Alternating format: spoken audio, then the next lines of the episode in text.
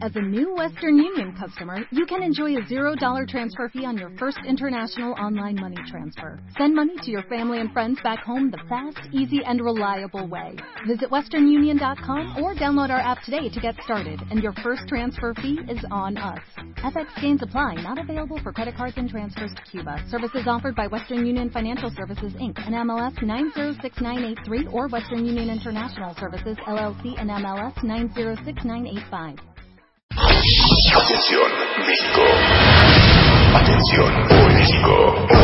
México. Hoy. Hoy. Marta de Baile transmite en vivo. Transmite en vivo y en directo desde la Semana Nacional del Emprendedor. En Expo Santa Fe, grandes temas, grandes invitados. Marta de Baile W. Hoy. Hoy. Marta de Baile. Desde la Semana Nacional del Emprendedor. Comenzamos.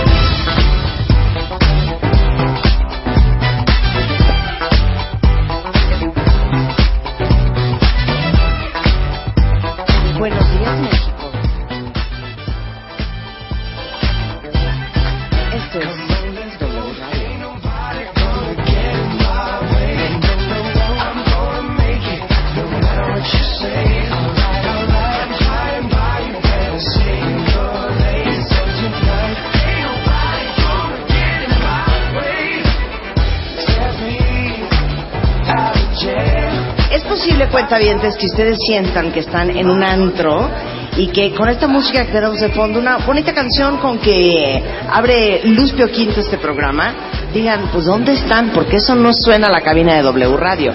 Y como ustedes saben, nosotros en el programa somos gran fans, o grandes fans, de todos los emprendedores, del emprendedurismo y de generar cultura emprendedora en México. Oye, por cierto, Tan es así Marta, que... perdóname que te interrumpa. tan Dímelo, abruptamente. Me parece que la palabra, palabra correcta no es emprendedurismo, fíjate. ¿Es? ¿Cuál es?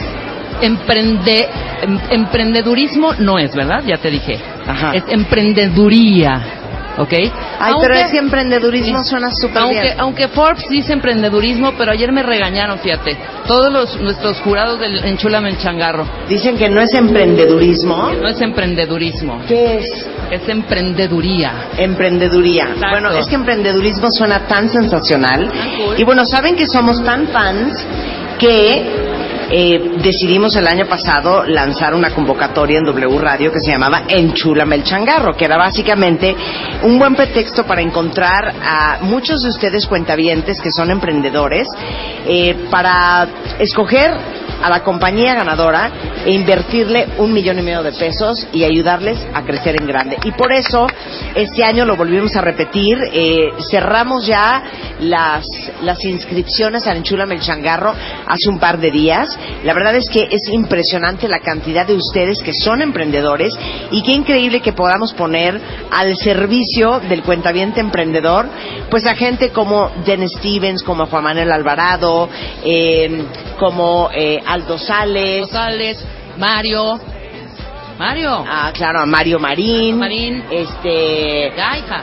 bueno, y mi queridísimo amigo Vincent Esperanza de Endeavor, para que nos van a ayudar a hacer la selección y la calificación de todas las empresas suscritas para encontrar a 10 semifinalistas que vendrán al programa de radio en, las- en los próximos días y justamente vamos a escoger eh, y ustedes lo van a escuchar, los vamos a entrevistar, van a venir a presentar sus negocios Este y vamos a escoger a la empresa a la que vamos a este seleccionar como ganadora y a la cual vamos a impulsar Ajá. en este Enchúrame el Changarro 2016. Este viernes, este viernes hacemos, presentamos a las 10 compañías. Todavía no sabemos, no sabe, every- nadie sabe.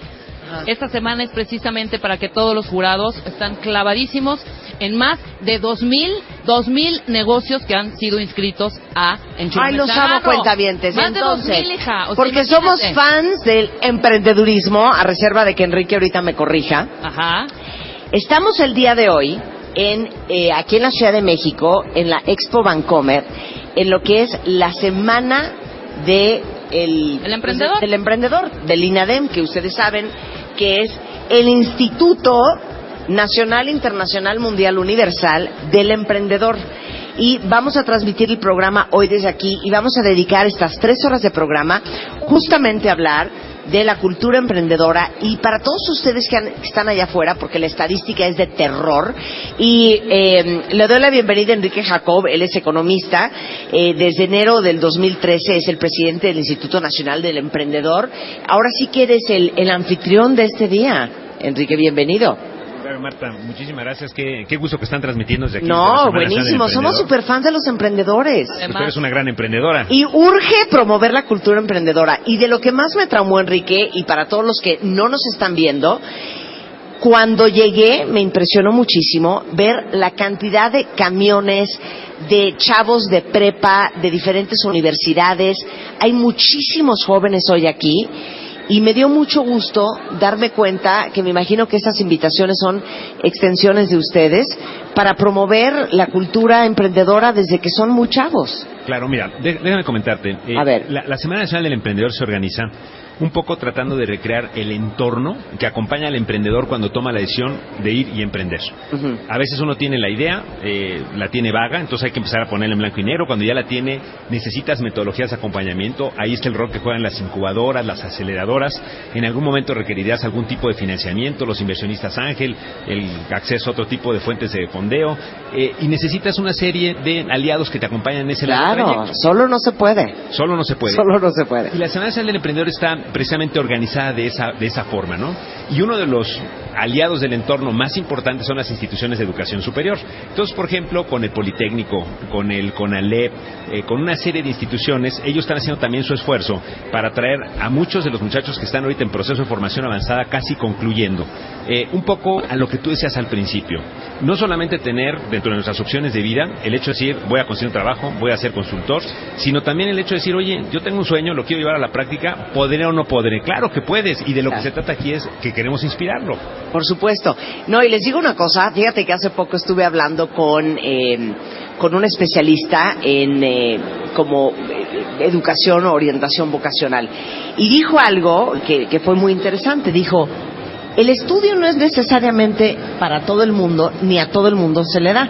Y bueno, yo les he compartido 26 veces a ustedes que yo me salí, Enrique, en tercer semestre de la carrera de diseño gráfico y dije, yo no quiero seguir haciendo palitos y bolitas, yo no quiero seguir estudiando, yo me quiero dedicar a mi pasión, que era en ese momento, hace 30 años, hacer radio. Y yo creo que también eh, aunque somos muy fans de las carreras y sabemos que el mundo cada vez es más competitivo y ahora ya una licenciatura no basta y necesitas una maestría y si posible hasta un doctorado porque el mundo está globalizado y competimos con todos, eh, si hay gente que no necesariamente el estudio es lo suyo y no significa que vas a ser un vago, no significa que no lo vas a hacer en la vida, no significa que no vas a ser exitoso y de repente creemos que la única alternativa es estudiar la carrera y no necesariamente emprender. Es un poco como en el deporte. De repente tienes la oportunidad de ver un, un muchachito que agarra la pelota y dices, oye, se le da de manera muy fácil, tiene habilidades para el deporte. Exacto. Y esto también en el tema del emprendimiento es un poco eso. Muchas veces, recuerda, vámonos hacia atrás, pero muchas veces una conferencia, una plática, una clase de un profesor bien dada te inspiraba y decías, yo quiero ser eso. Claro. Y eso fue guiando pues en el transcurso de tu vida. Entonces mucho el emprendimiento es eso. En la medida en que los muchachos están aquí presentes, claro. ahorita en la mañana tenemos la presencia de muchos jóvenes. Empezaron ayer, ¿no? Ayer empezamos y terminamos el próximo sábado 8 de octubre. Abrimos a las 10 de la mañana. Es muy fácil llegar o ser parte de este gran esfuerzo. En www.semanadelemprendedor.gov.mx te registras, imprimes tú tu gafete y listo. o sea, la entrada es libre. La entrada es libre, es gratuita. Además hay cuatro corridas de cuatro estaciones del metro, el metro Valderas, eh, eh, Observatorio, Miscuac, que, Auditorio, que puedes llegar en corridas gratuitas a Expo Santa Fe. Entonces, en la mañana verás muchos jóvenes que vienen precisamente estos aliados de las instituciones de educación superior y conforme va avanzando el día ves cómo va cambiando el perfil de los asistentes y entonces tienes a muchos más empresarios, mucho más emprendedores que ya concluyeron su proceso de formación, que vienen precisamente a familiarizarse con lo que existe en este gran entorno que los puede acompañar y los puede ayudar. Claro. Una es la exposición de piso, que aquí la tenemos atrás y ves cómo está construida, pero también hay más de 20 conferencias magistrales y más de 450 conferencias que se llevan a cabo simultáneamente bueno, en el transcurso de la semana, y que busca precisamente lo que decíamos, inspirar a la gente a dar ese paso al emprendimiento. Bueno, hoy a las 4 de la tarde, todos más que invitadísimos, voy a dar mis 10 mandamientos Así para es. los emprendedores. Entonces, si quieren lanzarse, hoy a las 4 en punto, eh, de 4 a 5, los mandamientos de los emprendedores. Este, gracias por la invitación y, y, y de eso se trata, de inspirar a otros chavos. A ver, te voy a hacer una pregunta muy cañona, Enrique. Tú llevas este, mucho tiempo en el servicio público, eh, llevas ya tres años como presidente del Instituto Nacional del Emprendedor.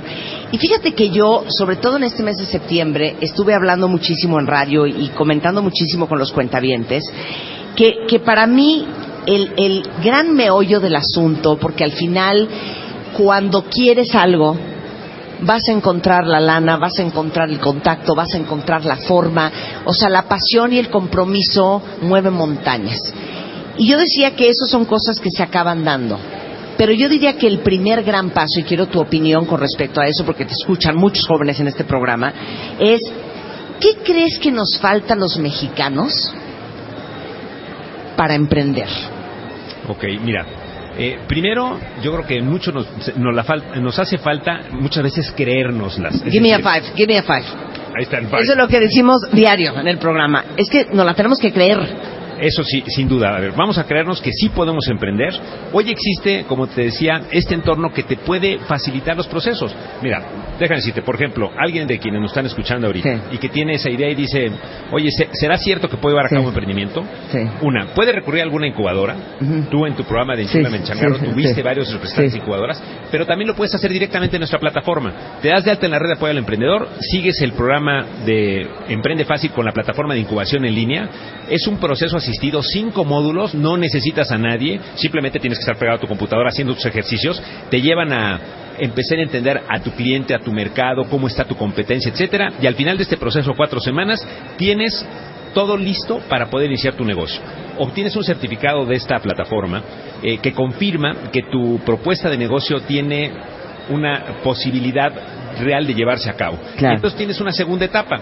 Puedes participar en, un, en una convocatoria del Instituto Nacional del Emprendedor por un subsidio semilla de hasta 50 mil pesos para iniciar tu negocio o bien ese es el paso para eh, obtener un financiamiento de tu primer crédito que te puede prestar el banco hasta 150 mil pesos en un programa de financiamiento que está garantizado por el Instituto Nacional del Emprendedor que lanzó el presidente Peña el año pasado precisamente buscando acercar financiamiento Claro. a los jóvenes de 18 a 30 Claro, años de edad. claro, porque yo creo que, hacemos un paréntesis, yo creo que ese es el gran meollo del asunto. Uno, no creérsela, y ahorita vamos a regresar a hablar de eso, porque creo que ese, ese, ese sentimiento es tan importante para poder echar para adelante cualquier cosa, pero que de la pata de la que cojean casi todos los emprendedores es creer que es imposible que te presten lana. Y la verdad es que eh, hace 10, 15 años era muy difícil que una institución financiera te fondeara un negocio si no tenías un historial crediticio, si no tenías por lo menos cierta cantidad de años operando. Y eso ya no es así hoy. Ya es mucho más fácil levantar y conseguir lana, no necesariamente de tu abuela. Así es. ¿No? Y mira, eh, hay muchas de estas eh, aliados que, se, que tienen metodologías de incubación que están trabajando con grupos emprendedores y cuando concluyen el ciclo de formación, como sabes, se presentan los Demo Day. Y entonces, en esos Demo Day, invitas a inversionistas ángel o invitas a fondos de inversión o invitas a otras gentes que dicen, oye, me gusta tu planteamiento, Claro. yo le invierto. Claro. Eso es un- una suerte, tú lo sabes mejor que Claro. nadie, de lo que le llaman dinero inteligente. No es que yo te dé el dinero y te diga, y luego vienes en un año y me dices, no, yo estoy sobre de ti, te estoy eh, guiando, te estoy transfiriendo capacidades. Entonces, hoy como nunca, Marta, y es lo que te quiero comentar, existen las posibilidades de emprender. Entonces, vamos a creérnoslas eh, y demos ese paso y hagamos este de, de México un mejor país. Ok, ¿qué es creérsela?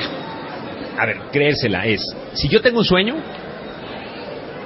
si me estoy imaginando qué puedo hacer, hagámoslo y llevémoslo a la realidad. No nada más nos quedemos con ese sueño dándole vuelta y que luego te pase que digas, híjole, este cuate está haciendo lo que a mí se me ocurrió Sí. el año pasado. Sí, y eso claro. cuántas veces no pasa, ¿no? o otra muy, muy bonita. No, seguramente esto es una jalada, porque si fuera una idea genial, alguien más ya lo hubiera hecho. Que además a veces son tan obvias las cosas Sí. que mira también nuestro sistema educativo cada vez más lo está haciendo, que son transferir también ciertas metodologías que te ayudan a innovar o identificar oportunidades. Mucho lo que dice, ¿no? A ver, te quedas aquí me salgo un poco de la caja, pienso algunas cosas de mi experiencia y de repente te salen ideas interesantes, pero luego viene la otra parte, lo podré llevar a cabo. Entonces, ahí es donde está la, pasión, el que te enamores de, tu idea, el que puedas llevar a la práctica estas cosas, ¿no? Y, mucho lo que, lo que busca la Semana del Emprendedor es ese mecanismo de inspiración. Una buena parte de las actividades de la semana son testimonios de gente que, que le está yendo bien. Aprovechenlo. No se queden con mañana, después, no está cañón, no, quién sabe cómo funcione, no, seguramente va a ser un relajo aprovechen esta oportunidad porque ustedes no saben que este día, que esta semana, que esta semana del emprendedor aquí en la Expo Bancomer pueda cambiarles la vida. Regresando, ¿cómo se hace? Eh, con Enrique Jacob, eh, presidente del Instituto Nacional del Emprendedor, en W Radio. Marta de Baile, transmitiendo en vivo y en directo desde la Semana Nacional del Emprendedor. Continuamos.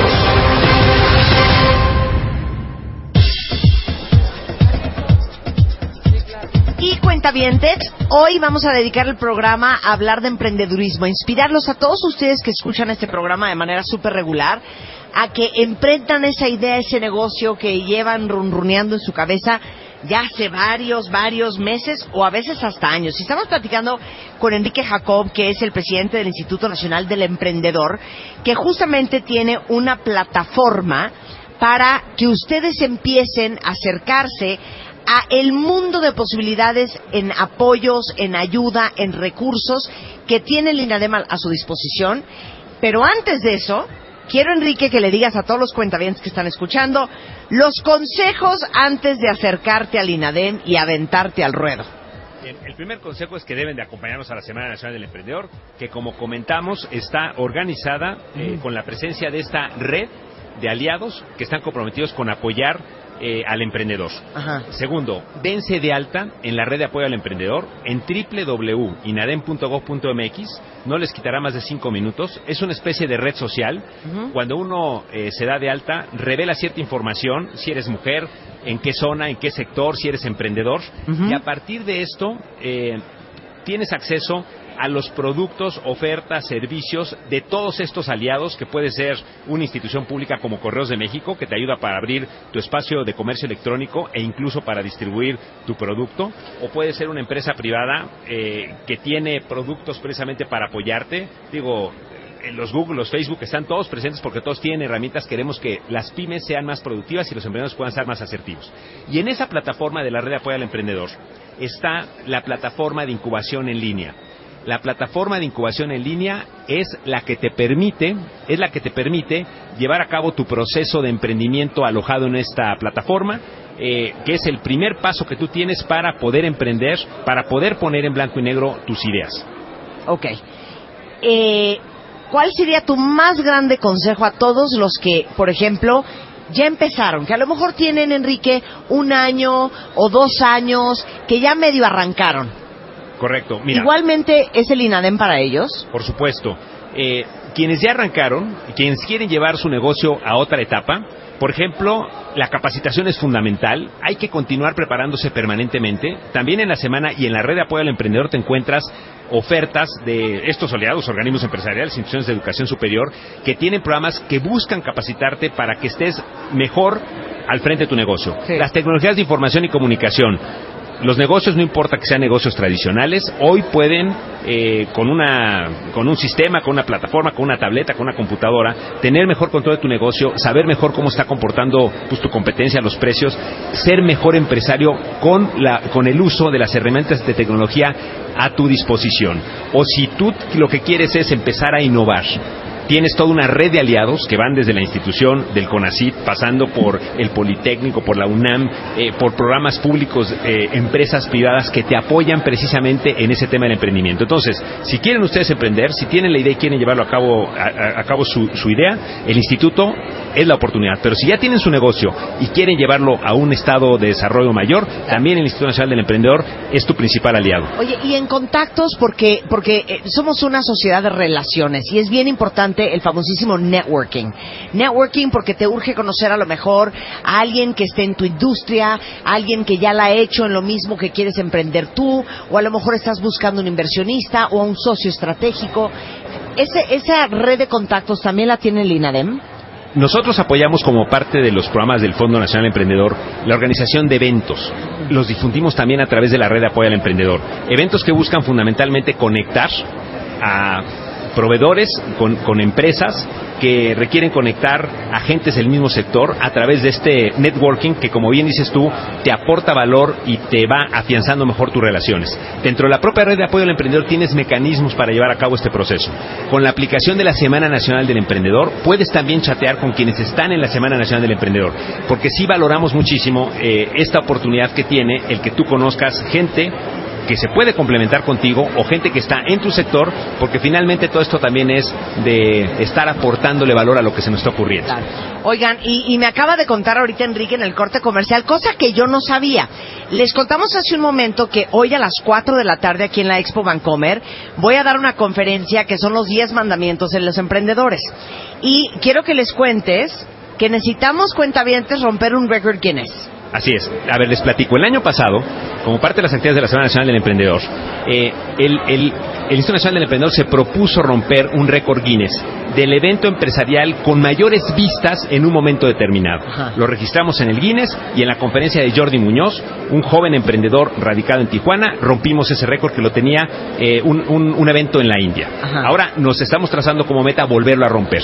Eh, nosotros señalamos cuál es la conferencia magistral, en este caso es la ma conferencia magistral de Marta de Baile, que es una emprendedora que tiene mucho gale. ¿Cuántos hay que, o sea, qué hay que matar? ¿Cuántos, cuántos views necesitamos? Mira, eh, están conectados Ajá. gracias a la participación de aliados, como son instituciones de educación, como son gobiernos estatales o gobiernos locales, más de 1.900 puntos, en donde están haciendo esfuerzo regularmente en estos puntos de invitar a empresarios, estudiantes, etcétera, a que estén siguiendo en vivo estas conferencias, que son conferencias muy valiosas. Entonces, eh, hoy estarán conectados estos puntos que estarán viendo simultáneamente tu conferencia. Entonces, quien nos esté escuchando, yo les diría, aunque no estén en la Semana Nacional del Emprendedor, conéctense a semanadelemprendedor.gov.mx.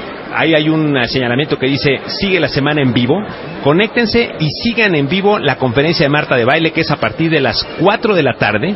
Eh, ayúdenos, todo esto tiene un proceso de registro en la plataforma, de registro en los puntos, lo audita una institución y después confirma que se rompe el récord anterior y estamos seguros que vamos a marcar un récord Guinness con tu conferencia, Marta. Híjole, cuenta bien, no me vayan a dejar en mal, Rebeca, ¿qué ¿Cuántos hacemos? son? ¿Cuánto hay que ¿Cuántos romper? hay que ¿Cuánto hay que matar? ¿No me dijiste? ¿Dos mil ciento y cachito? Dos mil y tantos puntos de, de conectados de transmisión. Ok, de views. Uy, perfecto, hija. O sea, son dos mil views.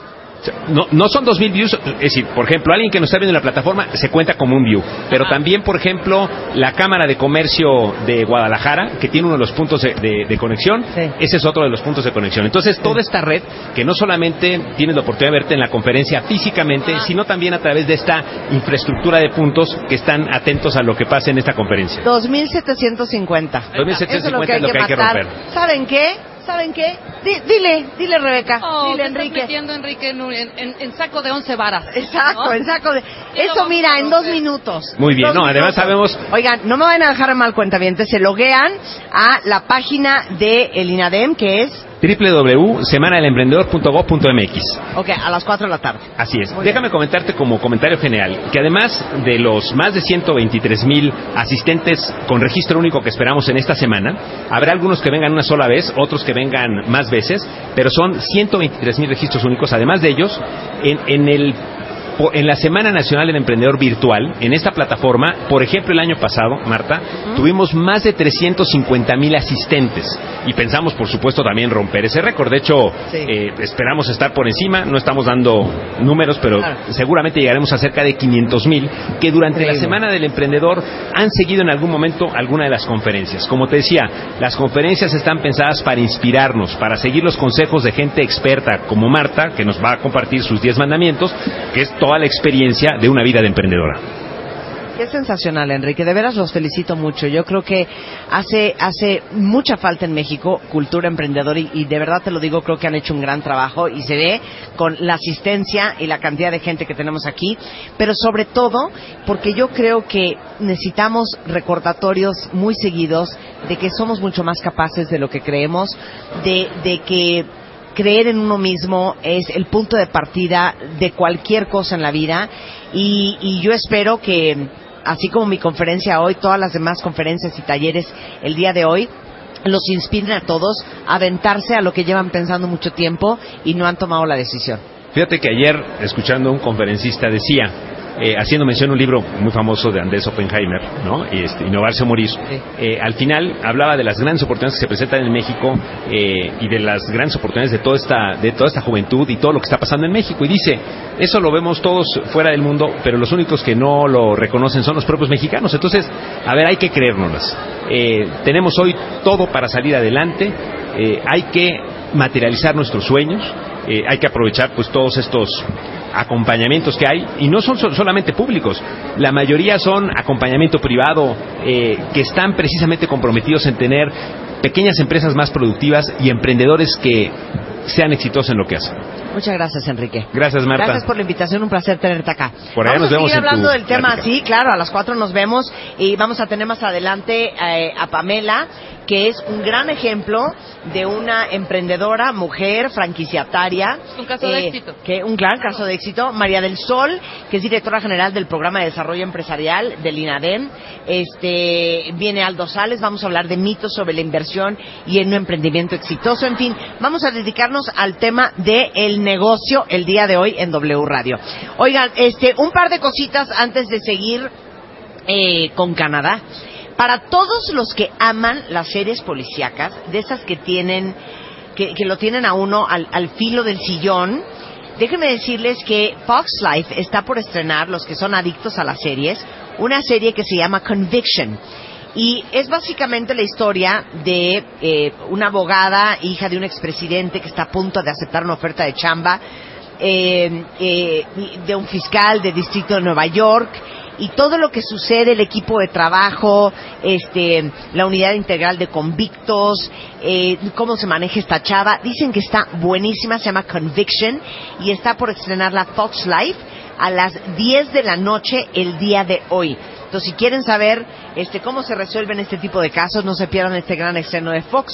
Se llama Conviction a las 10 de la noche por Fox Light. Son las 10.49 de la tarde en, digo, de la tarde, ¿eh? de la mañana en W Radio Cuentavientes. Y bueno, saben que nosotros estamos transmitiendo desde la Semana del Emprendedor y somos super fans de que todos ustedes hagan sus sueños realidad y que se avienten a hacer la empresa que siempre soñaron. Les quiero dar unas cifras que no puedo creer. Miren, así estamos en México en cuanto a emprendedurismo se refiere. La mayoría de los emprendedores son impulsados más por un tema de oportunidad que por un tema de necesidad. O sea, emprenden por decisiones forzadas, como por ejemplo la falta de empleo.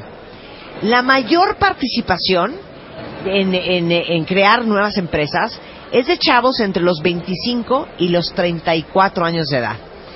La tasa de emprendedores ya establecidos en México es de 6.9% y México se ubica en el lugar número 46 de 60 en cuanto a deseabilidad de ser emprendedor. Pues está bien los números. Claro, muy bien. Ah. Ahora, 34%, o sea, casi 4 de cada 10 de las personas tienen miedo a fracasar. Pero casi el 50% de los chavos considera que emprender es una muy buena opción de carrera. Ahora, eso es lo más cool de todo. Las mujeres estamos arrasando, cuenta bien. Sí, totalmente. En México, oigan esto, tres de cada diez empresas con registro ante el SAT pertenecen a mujeres. Y de los 4 millones 936 mil, casi, casi 5 millones de empresas del país, alrededor de 1.5 millones nacieron por la visión empresarial de una mujer. Y 9 de cada 10 empresas propiedad de mujeres son MIPIMES, o sea, parámetro que también pone de manifiesto el emprendimiento de todas las mujeres y Pamela es un perfecto ejemplo. ¡Bravo! Aplauso para Pamela, Tomás. Pamela es dueña de la franquicia The Barber's Spa no puedo creer que empezaste tu emprendimiento a los 19 años. Hija, ¿cuántos años tienes? Así es. Ahorita tengo 27 años, Marta. O sea, llevas 8 años de carrera en el mundo del emprendimiento. Tengo 9 Ahora, años. eres de San Luis. Soy de San Luis Potosí. ¿Empezaste a emprender en San Luis? Así es, la primera fue. Vamos a hablar de provincia, porque aparte de que nos oye muchísima gente en San Luis y en otras partes de la República Mexicana, uno creería que casi casi si no estás en el ombligo del país, que es la capital, o sea, Chilangolandia, que está muy cañón emprender en provincia. Bueno, yo creo que se necesita esfuerzo en donde estés, se necesita una visión, tener un objetivo fijo de lo que quieres hacer y la gente te empieza a buscar al ver tu negocio, al ver tu energía y querer formar parte de este proyecto. No importaba si estabas en San Luis Potosí o en Champotón. No, claro que no. A ver, cuéntanos tu historia. Tenías 19 años y luego... Bueno, tenía 19 años, eh, yo empecé a ver que no había un lugar para el cuidado de los hombres. Los hombres iban a spas o estéticas en donde pues no es su ambiente, ya sabes, los chismes, este, la novela, puras cosas de mujeres. Entonces decidí hacer un estudio de mercado y en ese estudio de mercado salió pues que los hombres necesitaban un lugar en donde pudieran tener todos esos servicios. A ver, hija, pero Pamela, tenías 19 años. Sí. O sea, cu- cuando llegaste con tus papás a decirles, ah, es que fíjate que voy a hacer un estudio de mercado, no te vio con cara de... Claro. Vida. Sí, al principio para ellos era como una idea muy vaga o sí, Sí. Pame, está bien. En el momento que llegué con las llaves del local y les dije, ahora sí quiero poner ya mi negocio, les dio un infarto casi. Y me dijeron, bueno, pues adelante, vamos a Pero entonces, a ver, hiciste el estudio de mercado. Así es. ¿Tú solita o contrataste a una compañía o...? No, yo estudié, bueno, dos años estudié creación y desarrollo de empresas y ahí fue donde pude incubar mi, mi negocio. Y ahí vi todas las necesidades y entonces ya empecé. Entonces, te diste cuenta que en San Luis Potosí a los hombres les surgía un barbershop. Resurgía. Ok. Sí, sí, sí. Pero ve lo padre de esta historia que a mí me llamó mucho la atención. O sea, no es como hemos dicho y como tú lo has repetido en todo- todas las veces en el programa, Marta. No es nada más, ay, tengo ganas de poner algo. No sé qué, pero algo.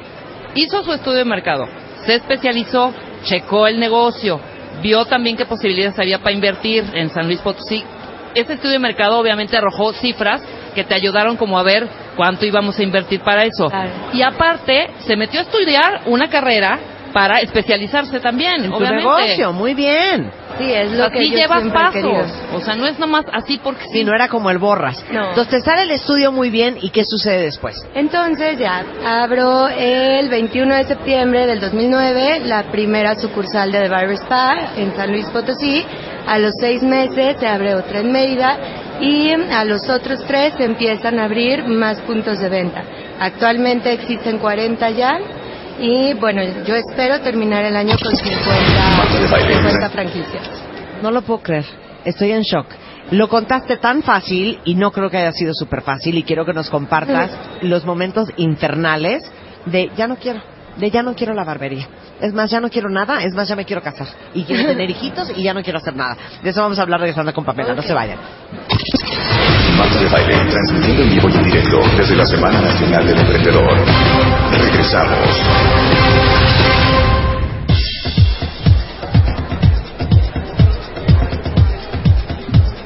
Son las 11.32 de la mañana en W Radio y estamos celebrando la cultura emprendedora. Estamos celebrando a todos los hombres y mujeres uber mega valientes que se han atrevido a hacer empresa aquí en México. Y estamos platicando eh, justamente con Marisol. Ella es quien se encarga de que toda esta semana funcione. Eh, y estamos hablando, les prometimos que íbamos a hablar de muchos de ustedes cuentavientes que son considerados millennials. ¿Por qué ustedes son tan importantes y por qué para muchas marcas y para muchas compañías y para muchos servicios son los consumidores más importantes? Así es. Eh, pues los millennials son esos que nos ven a nosotros. Creo que todavía entro en el año de los millennials, pero yo soy como una señora reprimida en mi Claro, ser. o sea, son los que nacieron entre 1980 80 y... y 1999. Exacto. Muy Entonces, bien. por ejemplo, no les voy a decir mi edad, pero ahí estoy. O sea, no tienes una idea de lo lejos que estamos Rebeca y yo de ser millennials. 1980, Lejísimo. 1990, 2016. Es muy- Perfecto, mi edad, 36 años. pero tienen actitud millennial. A ver, entonces los millennials, ajá, Entonces, este, bueno, son estos chavos que están en este grupo que es la generación X. Y bueno, pues estos, perdón, la generación Y.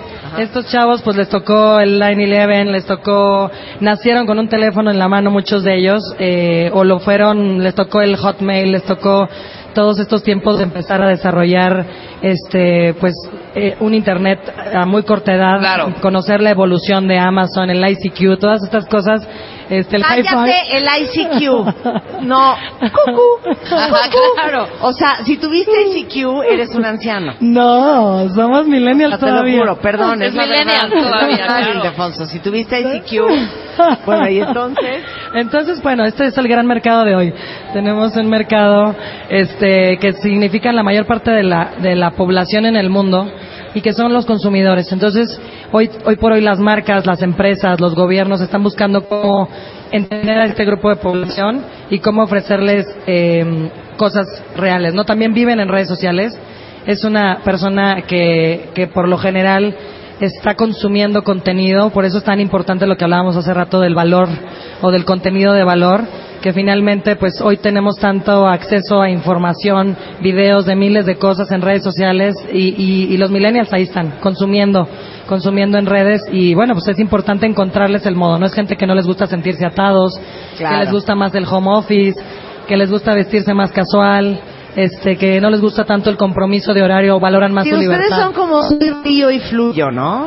Sí, yo no te digo porque aunque estoy en el rango de edad no sé qué me pasó que yo soy como Yo, yo sí creo que yo tengo corazón millennial. Señor secretario, usted es tan poco millennial porque me voy a unir a su grupo. Cualquier persona que sigue teniendo una BlackBerry, no somos millennials. No somos millennials. Y mira que yo abandoné mi BlackBerry hace dos horas y 23 minutos, ¿eh? Bueno, la- tengo que confesar que estando un año de cumplir 60 es difícil desapegarse de instrumentos. Claro. Y aparte, perdón, yo sí te entiendo. El teclado, el teclado de la BlackBerry es el teclado de la BlackBerry, sin duda alguna. ¿Estás de acuerdo? Generalmente hay que coexistir con el BlackBerry y con algún otro tipo de instrumento más actualizado. Estoy de acuerdo. Oye, Marisol, es que no, no, te tengo que despedir. Porque ya no me voy a seguir con el secretario como Gordon Tobogán y a ti ni te voy a hacer caso. Gracias, Marisol. Muchas gracias Invitación a todos, la entrada es gratuita y pueden inscribirse en la página de semanadelemprendedor.gov.mx Así es. y vamos a estar aquí hasta el sábado. Así es, aquí los esperamos, hay muchas cosas. Aprovechenlo, es un esfuerzo de la Secretaría para todos ustedes. Muchas gracias Marta por recibirnos y a las. 4 el récord. Y Guinness. conferencia a las 4 y se loguean online para que nos vean, ¿ok? Bueno, ahora sí te presento como te mereces. Ildefonso Guajardo Villarreal, a quien entrevistamos el año pasado, ¿correcto? Así es, Marta. Pero ¿cómo te digo? Es que Ildefonso me parece una cosa fuertísima. Mira, mis hermanos, Hilde. me- me- así me dicen mis ¿Hilde? hermanos. Sí. Pero es que Hilde es como... si- Además te falta el H. Este, no, así, como Hilde. tú gustes, Poncho, Hilde, Hilde como Poncho. Poncho está muy bien. Poncho se ve muy profesional. Es el secretario de Economía desde el 2012. Y justamente contigo quiero hablar de cómo ves el futuro de los jóvenes emprendedores de México. Porque mira, hace rato con Enrique Jacob hablábamos de... Le decía yo, ¿qué, qué le hace falta a los chavos en México? Y me dijo lo que hemos repetido 700 veces en este programa. Creérsela. Y sin duda alguna, esta iniciativa del INADEN y de crear la Semana del Emprendedor incentiva a que exista todavía más una cultura emprendedora. Porque no teníamos hace algunos años, por lo menos hace 10, 16 que yo empecé, la infraestructura para generar los apoyos que necesitamos los emprendedores. Hoy, ¿cómo ves a los chavos? Yo creo que son dos temas. Es un primer tema que tiene que ver con una nueva etapa desde, desde la formación, desde la manera como enfocas tus retos de vida desde muy chavo. Nosotros fuimos educados en un sistema que nos entrenaba mentalmente para pensar en un trabajo tradicional. Claro. Ya sea que tuvieras vocación del servicio público o de empresa privada. Claro. Mis amigos que hoy son empresarios exitosos de la escuela, esos cuates estudiaron para trabajar para una gran empresa y estando en una gran empresa se les ocurrió cómo aprovechar su conocimiento para lanzar su propia empresa. Hoy los chavos no están en ese proceso, antes están tomando las decisiones de tomar riesgo. Y tiene que ver con la manera que nos enseñaron a todos a enfrentar el riesgo y aprender a de nuestros errores, aprender a fracasar y poder eh, aprender de ahí para poder lanzarte otra vez con ideas. Y uno de los elementos más importantes en mi generación es ese concepto del fracaso. Antier leía yo un muy buen artículo que decía cómo aprender de los buenos fracasos. Como cuando uno le dice es que hay buenos fracasos y hay malos fracasos, pues tiene que ver con una actitud, primero, que no te claves en una idea pasionalmente hasta no dejarla nunca, porque puede ser tu entierro. Tienes que probarla, ver cómo funciona, poder transformarla si hay cosas que tienes que sintonizar y experimentarla. Entonces yo creo que primero tiene que ver con una nueva manera de entrenarte, una manera de ver los retos y de ver tu involucramiento en el mundo. Y sabes que, Poncho, le decía yo a Enrique que me impresionó muchísimo la cantidad de jóvenes que veo hoy aquí. Y yo creo que ese espíritu que uno trae a lo mejor desde secundaria, que uno trae ya en la prepa o que a lo mejor te nació en la universidad, es un espíritu que lo alimentas y sucede y es un músculo que crece. Así es. O se mata. Y le decía yo a Enrique también que muchos acabaron estudiando carreras porque eso era lo que había que estudiar en su casa, porque eso es lo que estudió tu abuelo, porque eso es lo que había que estudiar para ser parte del negocio familiar y poner de lado dos cosas. Uno, la pasión y segundo, algo que dices que es bien importante, porque cuatro de cada diez emprendedores tienen mucho miedo. El saber que el miedo es algo con lo que vas a vivir y está bien. Está bien que tengas miedo. Hazlo con miedo, pero hazlo y quitarte ese miedo al fracaso y a ser un fracasado y, y si no me sale, como si esta fuera la única y la última oportunidad que vas a tener en tu vida. Ayer eh, participó espontáneamente en la inauguración un joven, Daniel. Daniel es un cuate de, la península de Quintana Roo que lanzó hace mucho una plataforma de reservaciones y en el tema turístico. Y al principio batalló mucho para encontrar financiamiento, tenía que hacer muchas solicitudes. Ahora los, los, fondos de Capital Semilla lo persiguen a él porque ha sido un emprendimiento grandioso. Él tiene una discapacidad completa, no puede moverse a partir del cuello.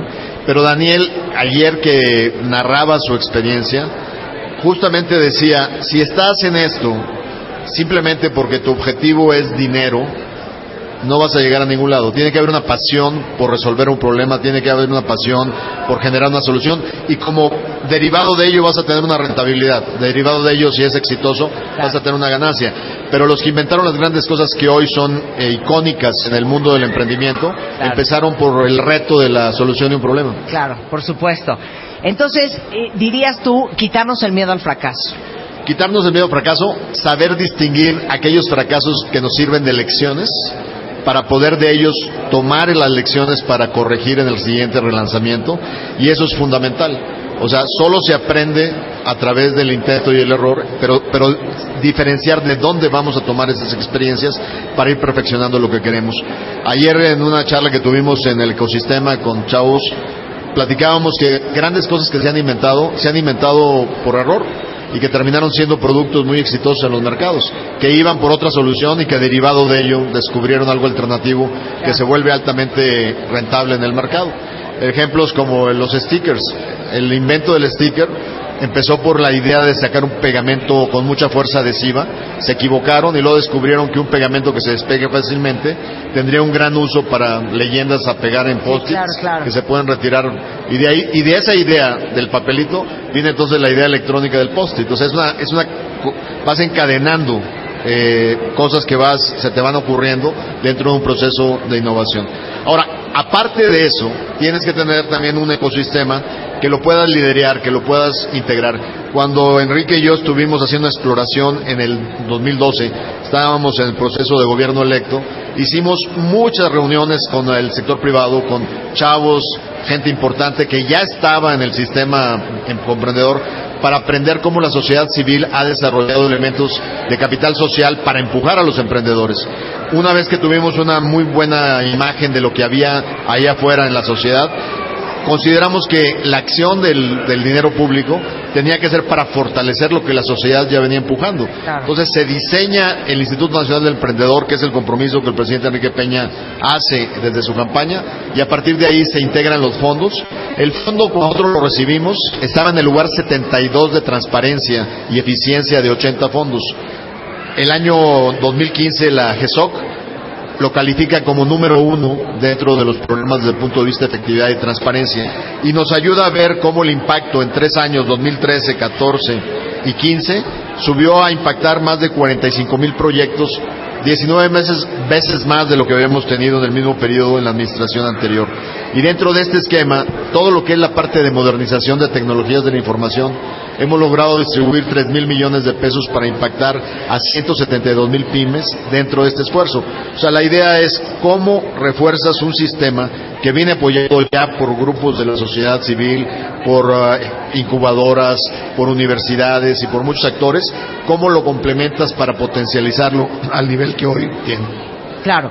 Eh, yo a lo que platicaba con Enrique me gustaría que, que me explicaras un poco cómo vives tú el INADEM, que otro de los grandes miedos del emprendedor, independientemente de que el tema de fondeo y de buscar inversión no es fácil y hace algunos años era complicadísimo que un banco te diera un crédito si no tenías un negocio operando y, en números negros este, durante varios años. Hoy el escenario es un poco diferente, pero sí somos un país de relaciones y eh, independientemente de, de que esto es México o estuvieras en Estados Unidos o estuvieras en Europa, creo que conocer a las personas correctas en tu en tu eh, eh, eh, jornada o en tu viaje emprendedor es súper importante. conocer al que ya hizo lo que tú estás haciendo y que te puede dar experiencia y que te puede dar conocimiento o conocer al inversionista que está interesado en invertir en negocios como el tuyo o conocer a un socio estratégico. ¿Cómo vives tú esa parte del, del, del INADEM? Yo creo que es parte del compromiso que una política pública tiene que tener.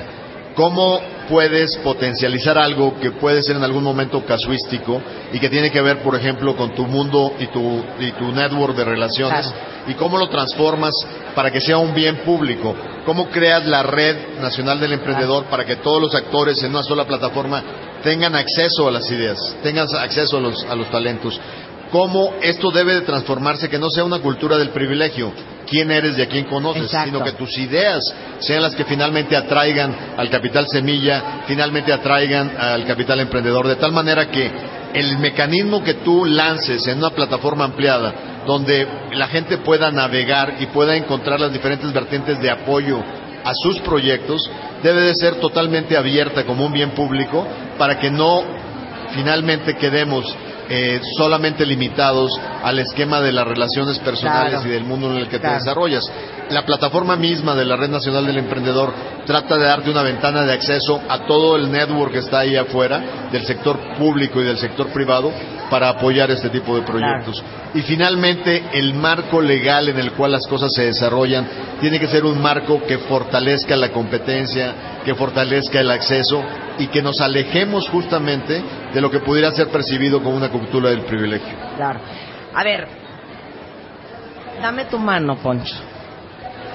Hagan de cuenta que les está agarrando la mano a ustedes.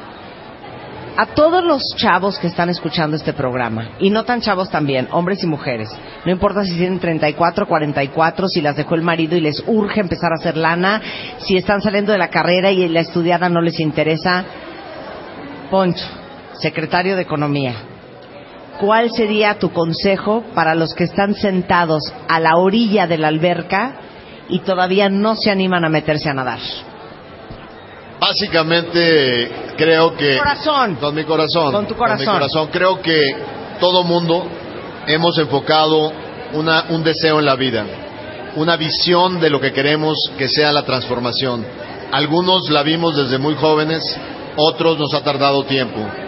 Conocemos historias de compromiso y de éxito que empezaron a los 70, algunos grandes eh, hombres de negocio que sabemos que entraron tarde. Yo creo que más que tener que ver con edades, tiene que tener ese momento en la vida, sea los 16, sea los 18, sea los 24, que finalmente te cae el 20, que viniste aquí a transformar lo que estás viendo, a generar con tu capacidad y talento y creatividad un mundo mejor en el que te estás desarrollando y en donde quieres dejar una huella, una marca.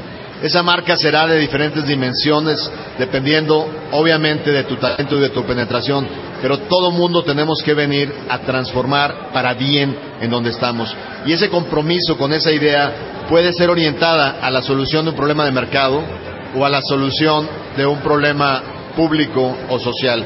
Pero ambos te dan el derecho de aspirar a través de ello de hacer una vida y de una vida productiva. Bueno, no te puedes ir.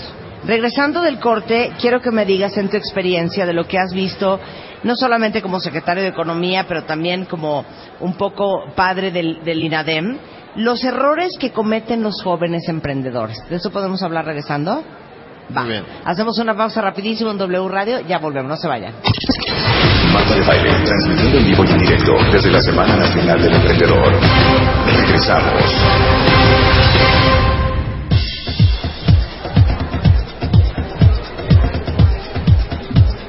Son las 11.32 de la mañana en W Radio y estamos celebrando la cultura emprendedora.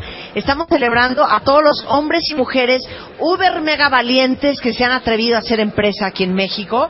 Y estamos platicando eh, justamente con Marisol. Ella es quien se encarga de que toda esta semana funcione.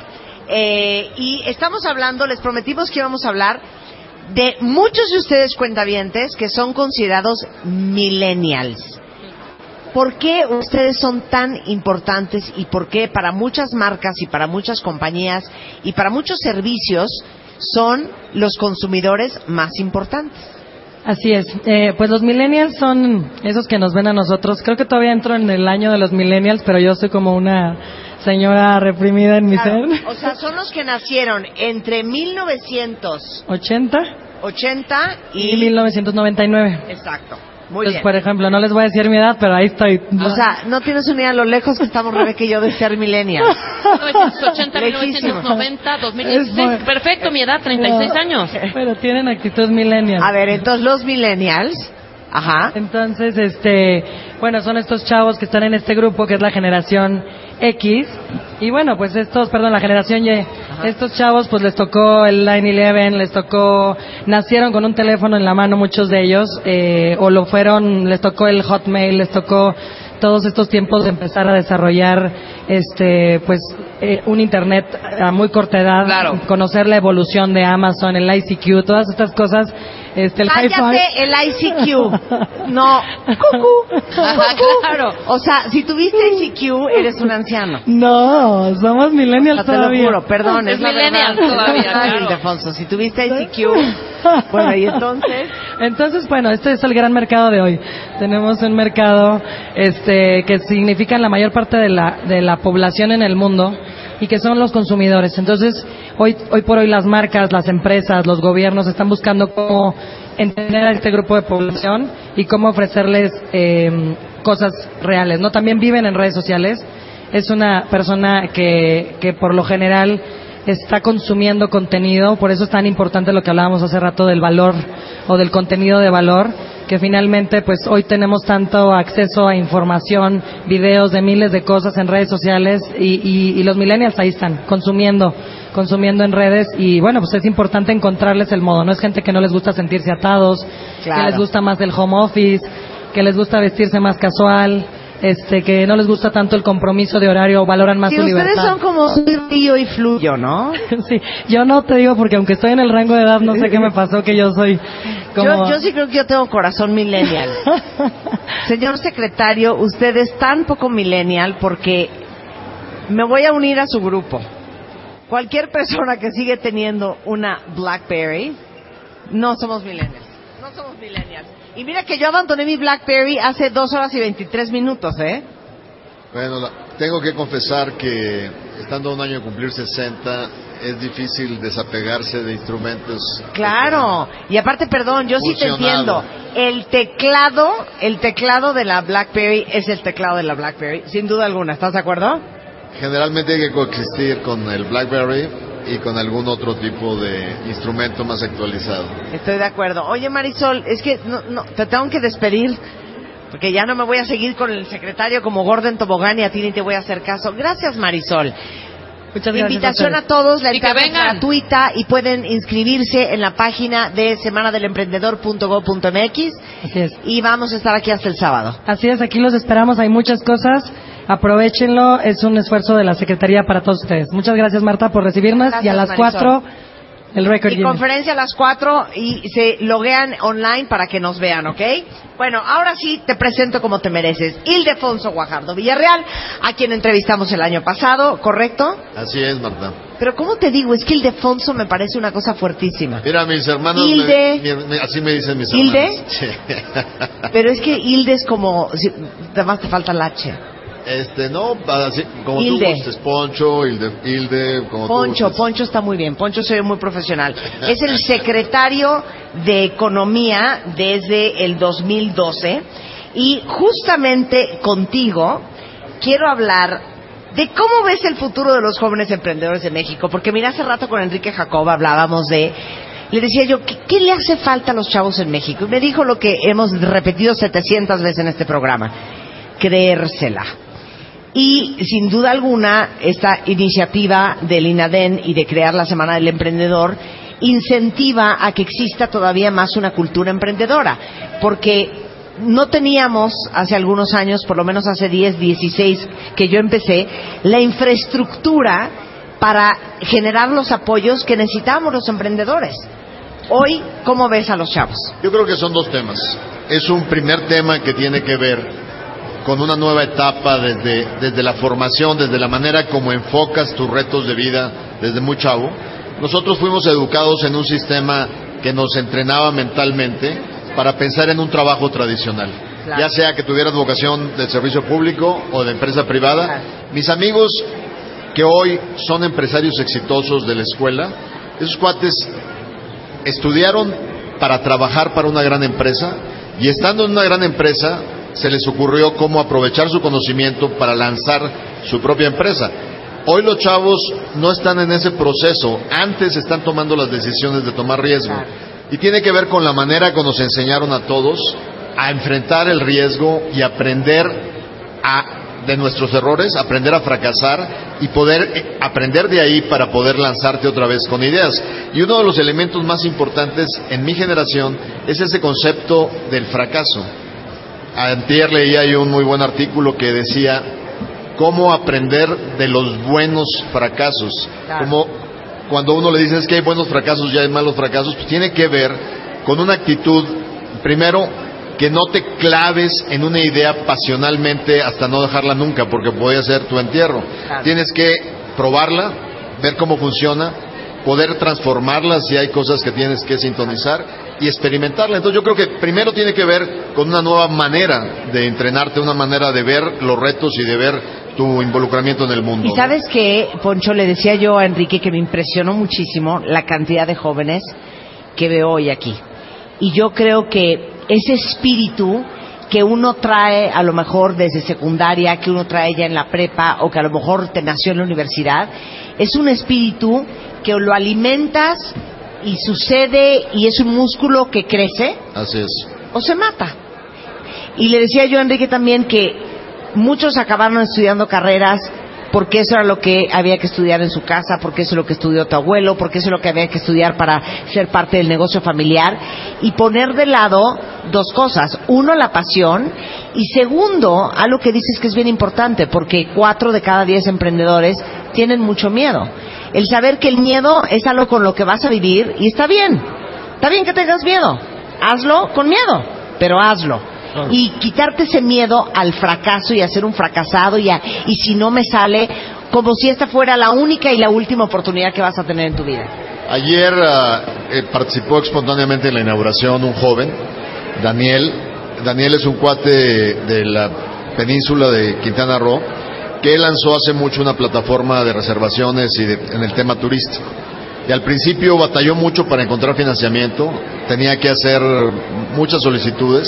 Ahora los, los- fondos de capital semilla lo persiguen a él porque ha sido un emprendimiento grandioso. Él tiene una discapacidad completa, no puede moverse a partir del cuello. Pero Daniel, ayer que narraba su experiencia, justamente decía, si estás en esto simplemente porque tu objetivo es dinero, no vas a llegar a ningún lado. Tiene que haber una pasión por resolver un problema, tiene que haber una pasión por generar una solución y como derivado de ello vas a tener una rentabilidad. Derivado de ello, si es exitoso, vas a tener una ganancia. Pero los que inventaron las grandes cosas que hoy son eh, icónicas en el mundo del emprendimiento, empezaron por el reto de la solución de un problema. Claro, por supuesto. Entonces, eh, dirías tú, quitarnos el miedo al fracaso.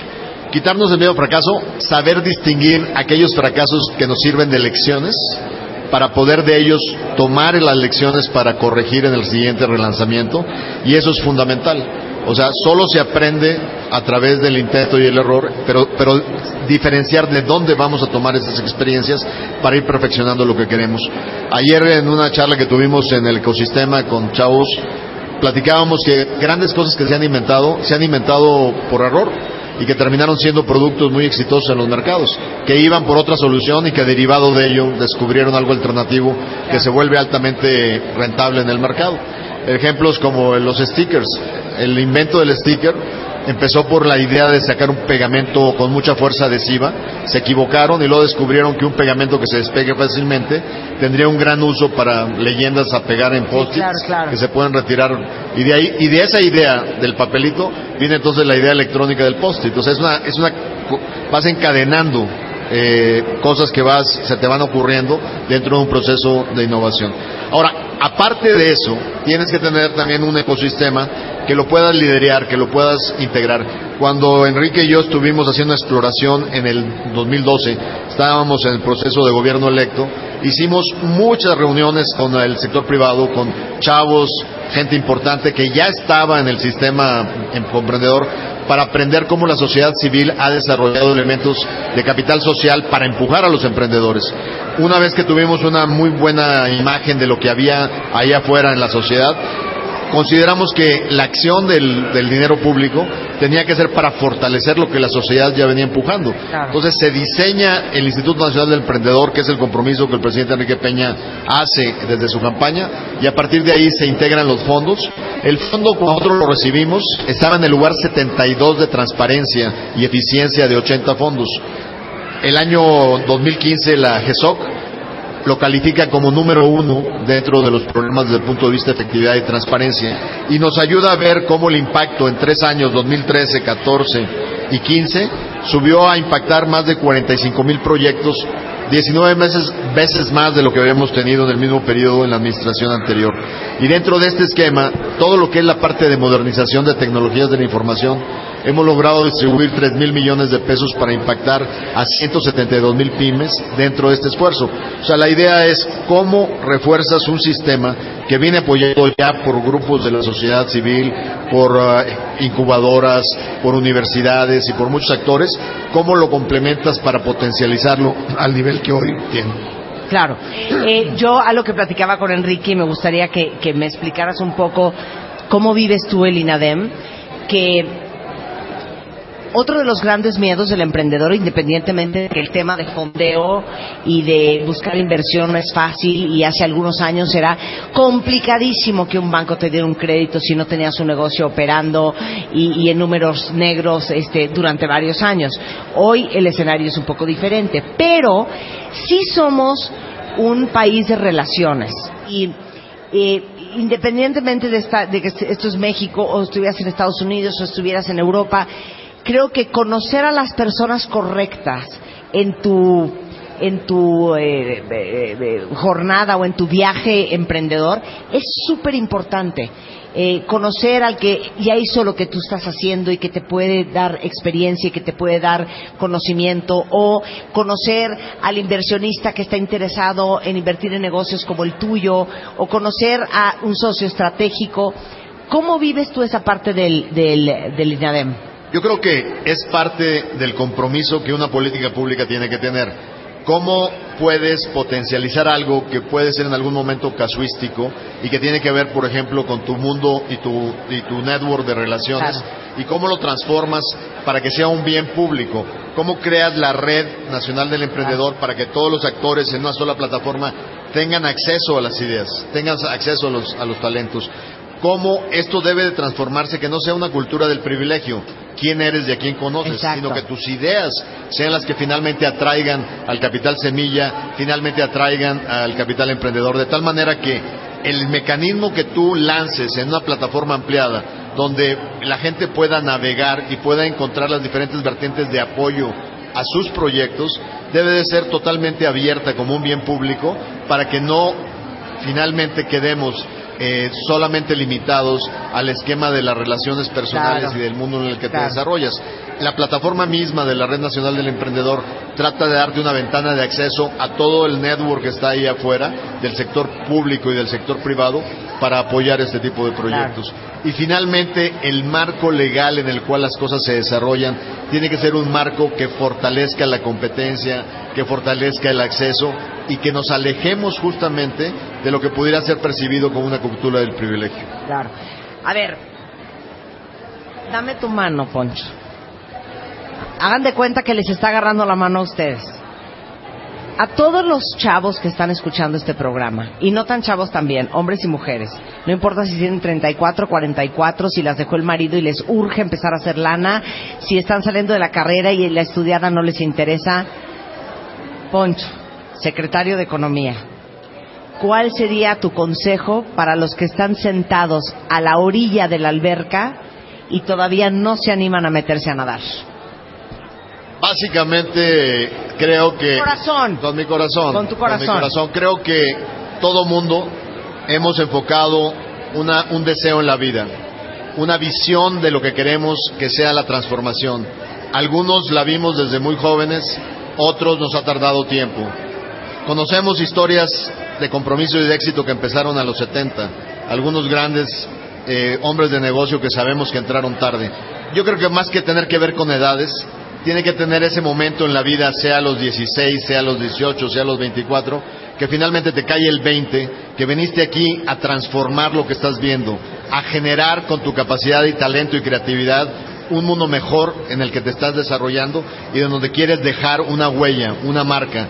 Esa marca será de diferentes dimensiones, dependiendo obviamente de tu talento y de tu penetración, pero todo mundo tenemos que venir a transformar para bien en donde estamos. Y ese compromiso con esa idea puede ser orientada a la solución de un problema de mercado o a la solución de un problema público o social. Pero ambos te dan el derecho de aspirar a través de ello de hacer una vida y de una vida productiva. Bueno, no te puedes ir.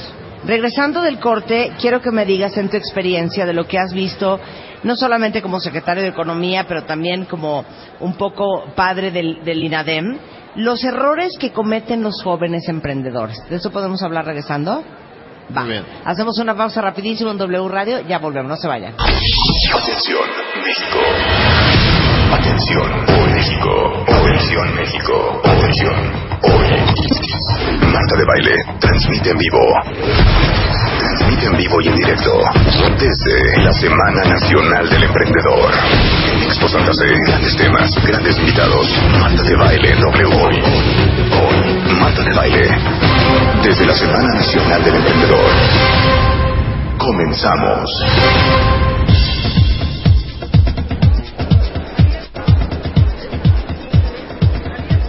Estamos de regreso en W Radio y estamos en plena conversación, inspirando, motivando a que todos los que están sentados como Humpty Dumpty en la bardita y que se avientan y no se avientan, o en la orilla de la alberca y que se avientan a nadar o no se avientan a nadar y siguen dándole vueltas al asunto.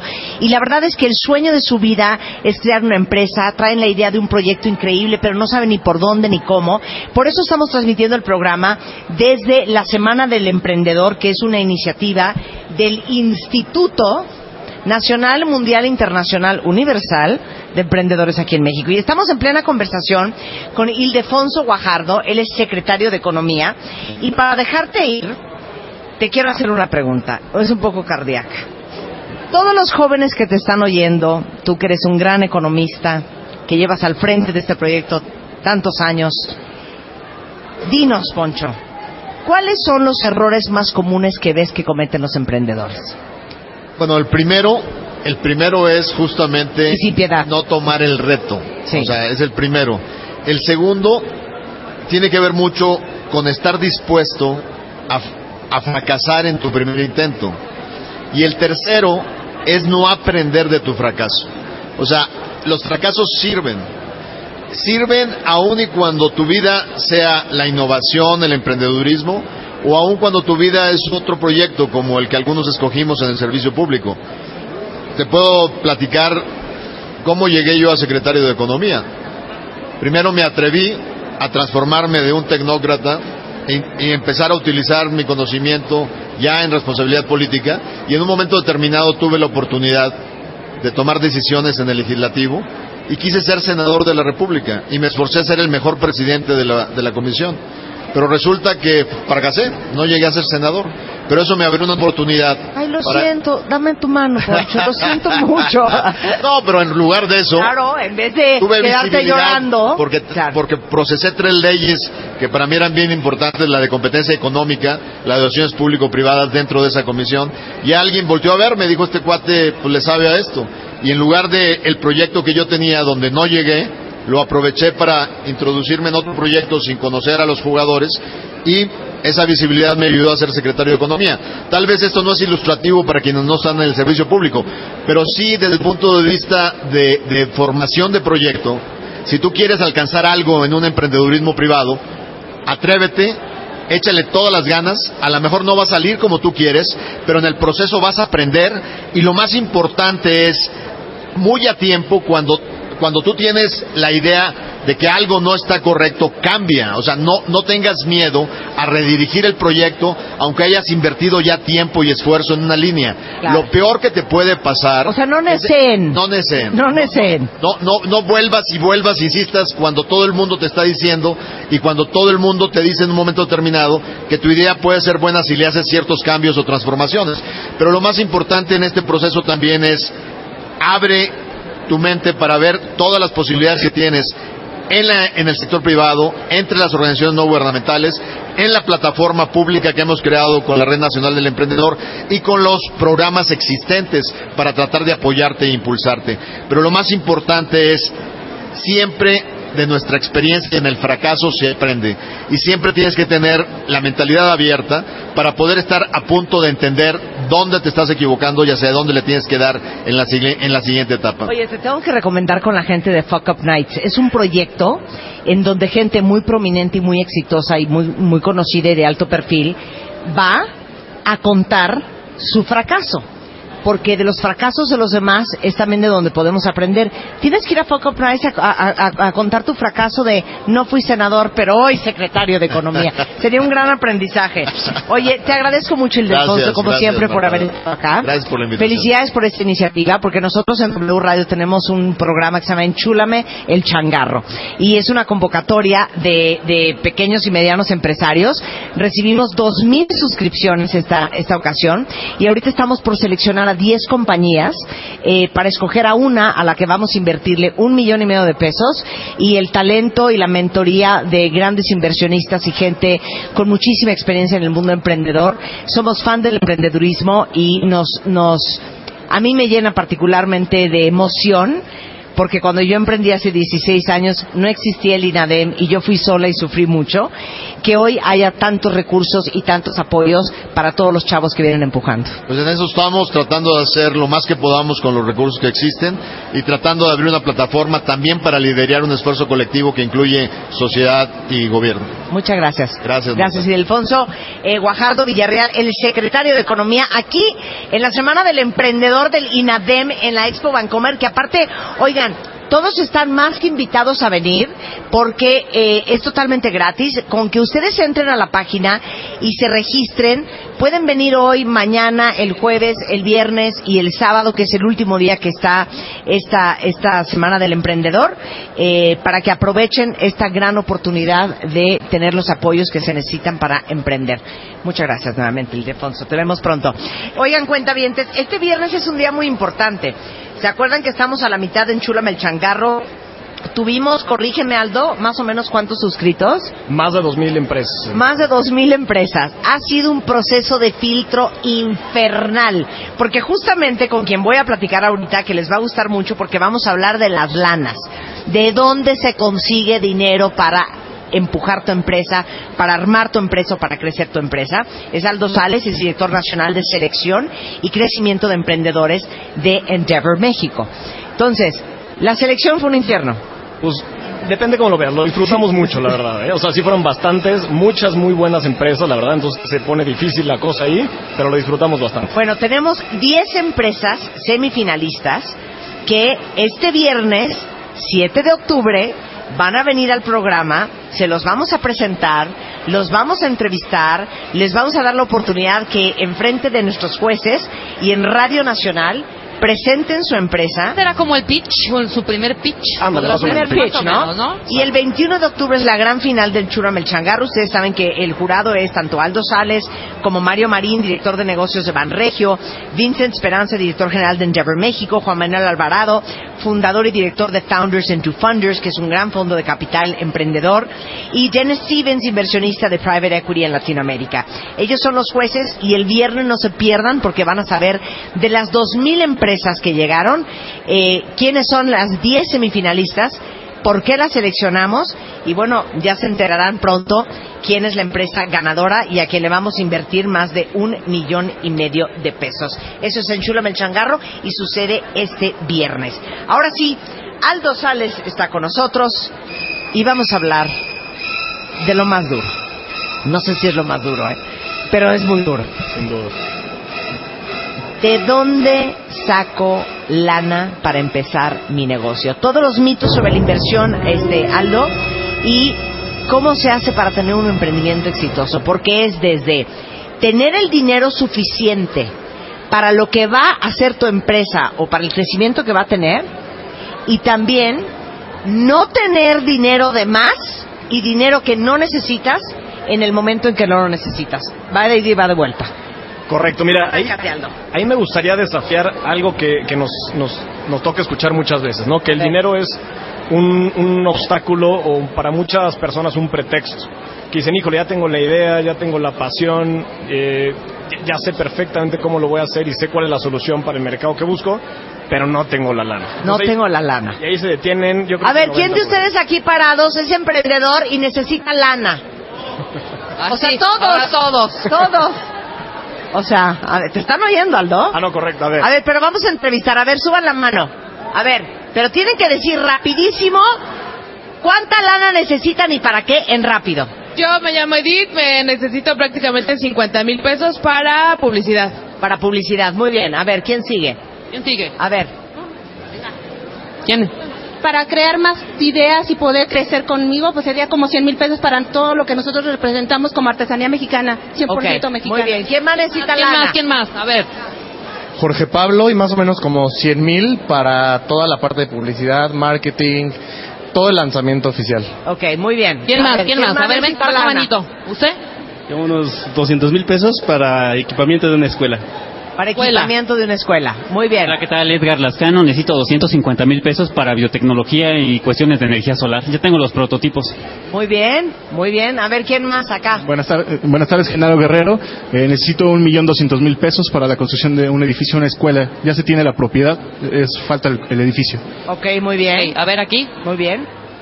¿Quién más? Nosotros necesitamos 250 mil pesos para una empresa consultora que estamos creando. Y les A ver, digo la una última. cosa. Nosotros necesitamos 50 mil pesos para emprender una empresa de zapatos. Ok. está. Ok. Yo siento que la gran mayoría, si Aldo tuviera ahorita su chequera, ¿no traes tu chequera? No, ahorita Qué no. mala onda. No. Ok. Si Aldo ahorita trajera su chequera, porque aunque no lo crean, no necesitan tanta lana, ¿eh? O sea, no están hablando aquí de dos, tres millones de dólares. Eso sí es un problemón. El millón y medio es el más alto. Pero conseguir esa lana no está nada difícil. Pero me parece que todos cometieron el mismo error. Correcto. ¿Ya sabes cuál es? A ver, vas. Regáñalos, regáñalos. A ver, yo, yo coincido en que en efecto pues todos necesitamos lana para hacer muchas cosas, ¿no? El, el dinero, afortunado lamentablemente, es necesario. A lo que voy es a que no lo vean como un obstáculo que los detenga, que digan, híjole, ya tengo el proyecto, ya tengo la propiedad, ya tengo etcétera, etcétera, pero hasta que no llegue la lana no lo voy a hacer. Aquí, y digo, suena muy fácil decirlo, ¿no? Pero el punto es, y de eso vamos a hablar, que el, que el dinero viene solo. El dinero viene solo cuando se tienen tres cosas sumamente importantes. A ver. Que son Uno, el producto o el proyecto ya muy bien definido, como afortunadamente escuché ahí a varios que ya lo tienen. Dos, el talento, tanto del emprendedor como del equipo que va a hacer esto posible. Y tres, el mercado. Si estas tres cosas se tienen, el dinero va a venir solo. Y va, y va a venir vía capital, deuda o cualquier otro tipo de medio, que ahorita también vamos a platicar de ellos, pero el dinero viene, que no es un pretexto, que se arranquen. Que se- A ver, vuelve a repetir los tres puntos. Los tres puntos son el producto o proyecto, digamos, en el Sí. que se, para el que se necesita Sí. el dinero ya muy definido, que tenga potencial, evidentemente. El talento, es decir, tanto del emprendedor o emprendedores como del equipo que va a hacer esto posible. Y el mercado. Si hay un mercado claro para ese producto, el dinero va a venir. Ok. Eso sin duda. Les voy a decir qué error siento que cometieron casi todos. Y tuvieron la oportunidad de oro porque aquí está Aldo, pero allá afuera los están escuchando en todo el país. Y para mi gusto, faltó él, yo necesito 50 mil pesos porque tenemos una compañía de artesanías, tenemos identificado exactamente a qué mercado vamos, identificamos la colonia y sabemos que invirtiendo 50 mil pesos en publicidad en esa zona, vamos a tener un retorno de inversión del 26% de ese dinero. Y estamos dispuestos a dar el 12% de eh, la sociedad de la compañía por 50 mil pesos. Así como en les faltó pasión a O su sea, ¿dónde presentación. están? ¿Dónde están sus números? ¿Dónde números. está para que alguien aquí por aquí dijo, yo necesito 200 mil pesos pues para unas cosas? ¿Qué, qué es eso? ¿Qué es eso? O sea, tienen que ser súper específico porque al final quien les va a dar su dinero y si ahorita yo trajera mi chequera y quisiera invertir en cualquiera de sus negocios, Las artesanías, como inversionista, yo quiero saber cuál va a ser mi retorno de inversión y en cuánto tiempo voy a ver mis 50 mil pesos de regreso y cuánto interés le voy a poder sacar a esa inversión. Correcto, o sea, cualquier persona o institución, como justo lo acabas de decir, Marta, quiere saber para qué va a ser usado ese dinero y cómo va a convertirse en algo mejor. Sin duda alguna, Claro. no importa si es un banco, un inversionista, una institución de gobierno, quien sea tiene que saber eso. Entonces es sumamente importante que en el pitch, como le llamamos, esté incluido de manera muy clara el, el upside. ¿Para el qué lo van a usar? Totalmente. ¿No? ¿Para qué lo van a usar? Y también ver ese plan que indica que en efecto saben por dónde van para lograrlo. Porque también luego es medio fácil decir, Albozar, para esto voy a lograr ser el nuevo Facebook de Claro. América. Pero ¿cómo le vas a hacer y con qué talento, con qué gente? Claro, o sea, no tuviste oportunidad, pero tú que pediste un millón doscientos mil pesos para construir tu colegio, no tengo idea dónde está el negocio ahí. Y al final, quien te va a poner lana, a menos de que sea la Fundación de la Madre Teresa de Calcuta, quiere ver su varo de regreso. Entonces, ¿cuál es el modelo de negocio? Y eso es, eso es el encanto de un pitch. El pitch es poder decir en un minuto, 30 segundos, dos minutos, de qué va. Exacto. Y ver cómo ese negocio es diferente a los demás. O sea, ¿por qué ese sí la va a reventar y no como los otros? Claro. Ahora, no solamente se puede conseguir dinero en un banco, hay diferentes tipos de crédito, desde un crédito joven, un crowdfunding, un fondo de inversión. De eso vamos a hablar re- regresando con Aldo Sales. No se vayan, ya volvemos. Marta de Baile, transmitiendo en vivo y en directo desde la Semana Nacional del Emprendedor. Regresamos.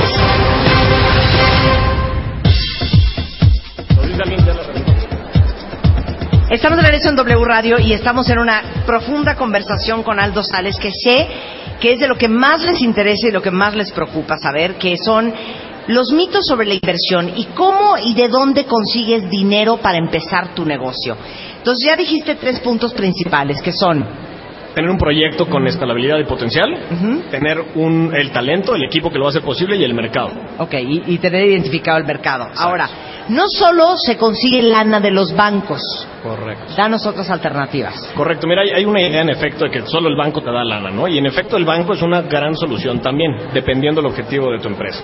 Quiero hablar de dos, cuatro, a mi gusto, opciones que tenemos para financiarnos. Uno es la deuda, el banco tradicional, otro es el capital, el llamado equity, para el cual hay muchos fondos de inversión en México. Eh, también existen los premios de instituciones y fondos gubernamentales, como el INADEM, que es un muy buen ejemplo a fondo perdido, y el crowdfunding, que, son, que son estas empresas eh, vía online que fondean tu, tu producto, tu proyecto, ¿no? Ahora explica cada una. Exacto, ahí me voy. La deuda. La deuda es el banco, el crédito tradicional que todos conocemos y que sigue siendo una muy buena solución solución o alternativa cuando se tienen ciertas características. Por ejemplo, flujos positivos en tu, en tu negocio, que ya estés vendiendo, que es una empresa un poquito más consolidada. Y esto pasa por dos cosas. Uno, si no, no te dan la lana. Y dos, si no, no la puedes pagar. Entonces, o sea, para arrancar un negocio, el banco, a menos de que vayas a sacar un préstamo personal, que es una muy mala idea, este, no te va a prestar lana. Porque tu negocio no está operando. Entonces, para negocios que están empezando, esa no es una alternativa. Correcto. Y cuando dices operando, ¿cuántos años?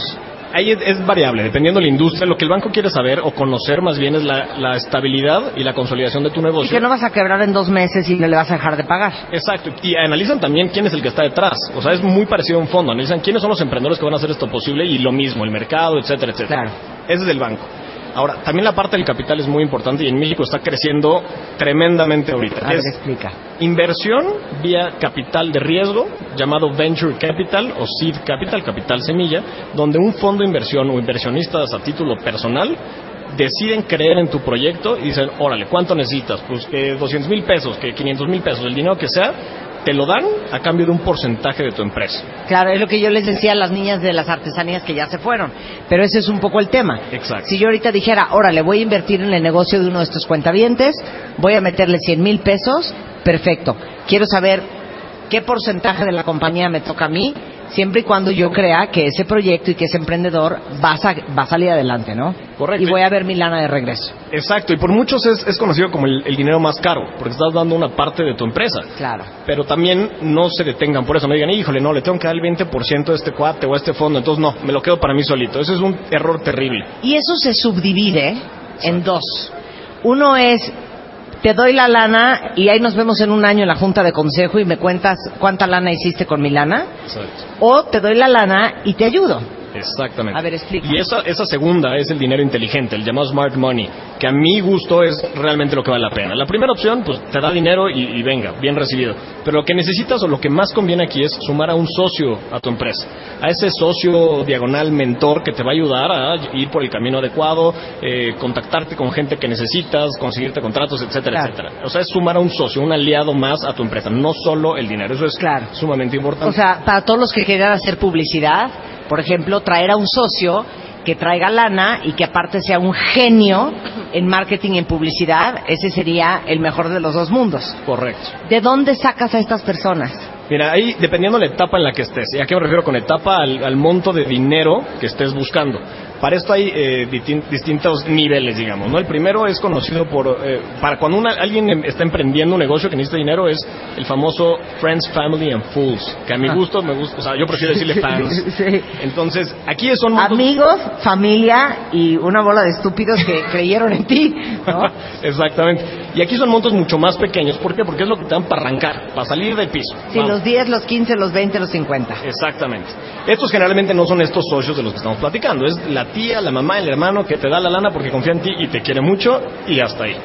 Eh, Ahí pasas ya a un siguiente nivel en el que empiezas a emprender, te va mejor y necesitas una nueva ronda de capital. Para esto hay una figura que se llama ángeles inversionistas que donan, donan, perdón, invierten este un monto mayor que el de la familia, pero sin duda que mucho menor que un fondo institucional de, de capital de riesgo. Estamos hablando desde 100 mil pesos hasta un millón de pesos, probablemente ya quizá 12 mil.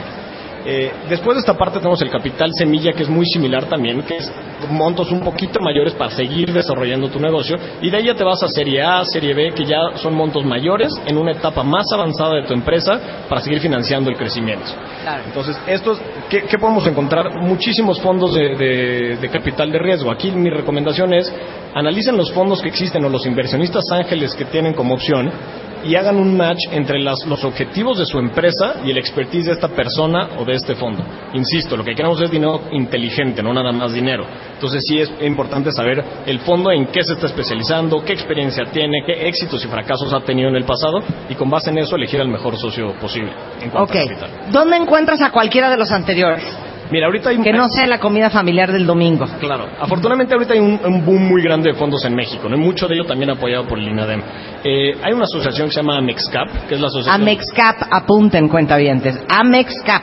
Correcto, que es la Asociación Mexicana de Capital Privado, y ahí pueden encontrar la información de todo, o de muchos, la, la gran mayoría de los fondos de capital de riesgo que existen, y pues es cuestión nomás de meternos a la página, ver el portafolio de empresas que ya tienen invertidas, y entonces decir, este sí, este no, el expertise, etcétera, etcétera. Ok, muy bien.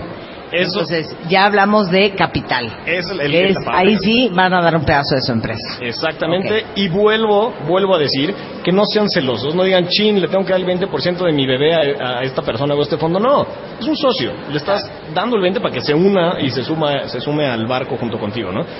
Otra, otra parte importante es el, el- el tema de los premios y los fondos gubernamentales. A ver, Hoy- explica. Hoy en día hay, hay una gran oferta de fondos de gobierno eh, que se destinan a proyectos con potencial para que sigan escalando y sigan creciendo y en general transformando la economía, que por cierto es la misión que nosotros tenemos en Endeavor. Estos fondos, eh, por ejemplo, hablando del INADEM, que soy nuestro anfitrión, hay muchas convocatorias que a lo largo del año, dependiendo del proyecto en particular que, para el cual tú necesites el, el capital, puedes aplicar. Hay un sistema de evaluación que lo hace el INADEM y al final te pueden dar este dinero a fondo perdido, obviamente esperando resultados. ¿Qué es a fondo perdido? A fondo perdido. No te pongas pesado. Tienes toda la razón. ¿Qué es a fondo perdido? No lo tienen que pagar de vuelta. ¡Ah! Obvi- obviamente hay, hay ciertas reglas, ¿no? De Sí. no te voy a dar la lana y listo. Claro, pero sometes tu proyecto al INADEM y en una de esas ganas el concurso y te dan una lana Exactamente, para desarrollar algún proyecto en particular que tú traigas. a fondo perdido. O sea, no te lo van a cobrar. Eso está muy bonito. Esa frase es hermosa. Es sí, sí, hermosa. Oye, eh, el INADEM es un ejemplo. La Secretaría de Economía. Eh, a la Secretaría de Economía a través del INADEM, yo creo que uno de los brazos de mayor punch. Nafinsa, por ejemplo, también tiene este, soluciones de este tipo. Entonces, a lo que voy es oportunidades hay. Ok, hay. La Secretaría de Economía a través del INADEM. En- cuanto a premios, hay distintas instituciones privadas y públicas también. Eh, universidades, por ejemplo, hacen eso, ¿no? Que cuando hay empresas, sobre todo de impacto social o en general alguna industria que la institución haya elegido, hacen un concurso y al final hay un llamado grant, un premio que te dan igual a fondo Claro. perdido sin tener que pagar para desarrollar ese proyecto. Claro. Esos hay muchísimos. Ok, entonces, este, bueno, esos son eh, todos los premios y fondos gubernamentales. Y ahora vamos al crowdfunding. Exactamente. El crowdfunding. Para tu escuela, yo creo que el crowdfunding gusta mucho y jala mucho cuando son proyectos altamente sociales. ¿No lo crees así? Esos jalan muchísimo. Jala muchísimo. Para todos los que creen en, en la educación, estarían más que felices a través de un crowdfunding de ayudarte al proyecto de la escuela, por ejemplo, ¿no? Correcto, y, el crowdfunding a mí me encanta porque es una nueva solución, relativamente nueva, donde exactamente tú posteas o, o pones en esta página de internet tu proyecto, qué quieres hacer, por qué, lo quiere, por qué lo quieres hacer, qué impacto va a tener, etcétera, etcétera, etcétera. La gente se mete, lo ve, supuestamente tu misión es enamorar a esas personas para que te den dinero, literalmente casi como una donación, pero no es una donación. Te dan, tú pones, oye, si me das, no sé, 500 pesos, a cambio, si, si estoy escribiendo un libro, por ejemplo, pues no sé, te doy las gracias. Eh, si me das mil pesos, pongo tu nombre en la contraportada en un agradecimiento, y así te vas, ¿no? Entonces, lo interesante del crowdfunding no solo es el dinero, sin duda que el dinero te, te llega en un cheque padrísimo, pero lo más importante es que puedes validar tu negocio o tu producto, el llamado producto mínimo O viable sea, es un gran estudio de mercado. pero el mejor yo creo. Porque mucha gente, en el caso de productos tangibles, compran por adelantado tu producto al haberse enamorado de él en, el- en el- la publicación que tú hiciste. Entonces, si tú de la nada vendes, no sé, mil unidades del producto que estás promocionando, ya sabes que al menos hay mil personas que sí están interesadas en tu producto y por tanto vas validando el mismo, e incluso teniendo retroalimentación para mejorarlo. Entonces, esa es otra opción. Si se pueden dar cuenta, las cuatro son completamente diferentes una de la otra. Entonces, la recomendación de inicio es identificar cuál es el mejor vehículo o el más ad hoc para que realmente tu empresa crezca y sumes un socio y no te endeudes más, etcétera, etcétera. Ok, ya estoy lista para salir a buscar lana. Dame los pasos para conseguir la inversión. Perfecto, ahí te va. El primero es justo el que acabamos de decir, ¿no? Definir o sí, definir cuál es el vehículo ideal para tu empresa. De estos cuatro que acabamos de decir, bueno, ¿cuál es el que necesitas y por qué? Claro. Ahora, ¿te puedo hacer una pregunta? Adelante. ¿Cómo sabes? Porque, es más, se los voy a preguntar otra vez. Micrófono para los cuentavientes que están aquí parados. De los que necesitan lana. A ver, ¿quién de usted- A ver, ¿tú cuánta lana necesitas? Acá. ¿Cuánta lana necesitas? ¿Y para qué? Eh, aproximadamente 3 millones de pesos Ajá, ¿para qué es? para un proyecto de compra de producto de inventarios. Ok, 3 millones de pesos. ¿Cómo sabes que son 3 millones de pesos y no 6? ¿O cómo sabes que son 3 millones de pesos y no 2, 400? Ah, porque ya hemos hecho como un análisis de la cantidad de producto que necesitamos comprar Ujú. y es en base a eso. Ok, muy bien. ¿Alguien más que, más? que ¿Qué más? necesite lana? ver, manito. ¿Cuánto le necesitas, manito? Hola, 300 mil pesos. Ok, ¿para? Para, pues, somos un centro psicopedagógico especializado y queremos abrir una sucursal nueva Ajá. y ya tenemos la evaluación de la nueva sucursal. Ok, y eh, son 300 mil pesos. Sí. Mi pregunta es, ¿cómo puede saber un emprendedor si necesita 300 mil? Porque yo ahorita te puedo decir que para tú volver ese negocio escalable, con una sucursal cero va a jalar. Tú necesitas abrir por lo menos cinco. Entonces tú crees que necesitas 300 mil, pero en realidad necesitas 5 millones. ¿Ya, ¿Ya me entiendes a lo que voy? Totalmente. A ver. Y, y hay un ejemplo muy, muy conocido de una empresa de cines que, que decía, oye, yo necesito tanto, no recuerdo el monto, pero vamos a pensar 100 pesos. 100 pesos. Y entonces el fondo para construir mis salas, etcétera, etcétera. Y el fondo le dijo, va, te invierto con una condición, que en vez de que sean 100, sean, por decir algo, 1000. ¿Cómo? Pues órale, va, adelante, ¿no? ¿Por qué?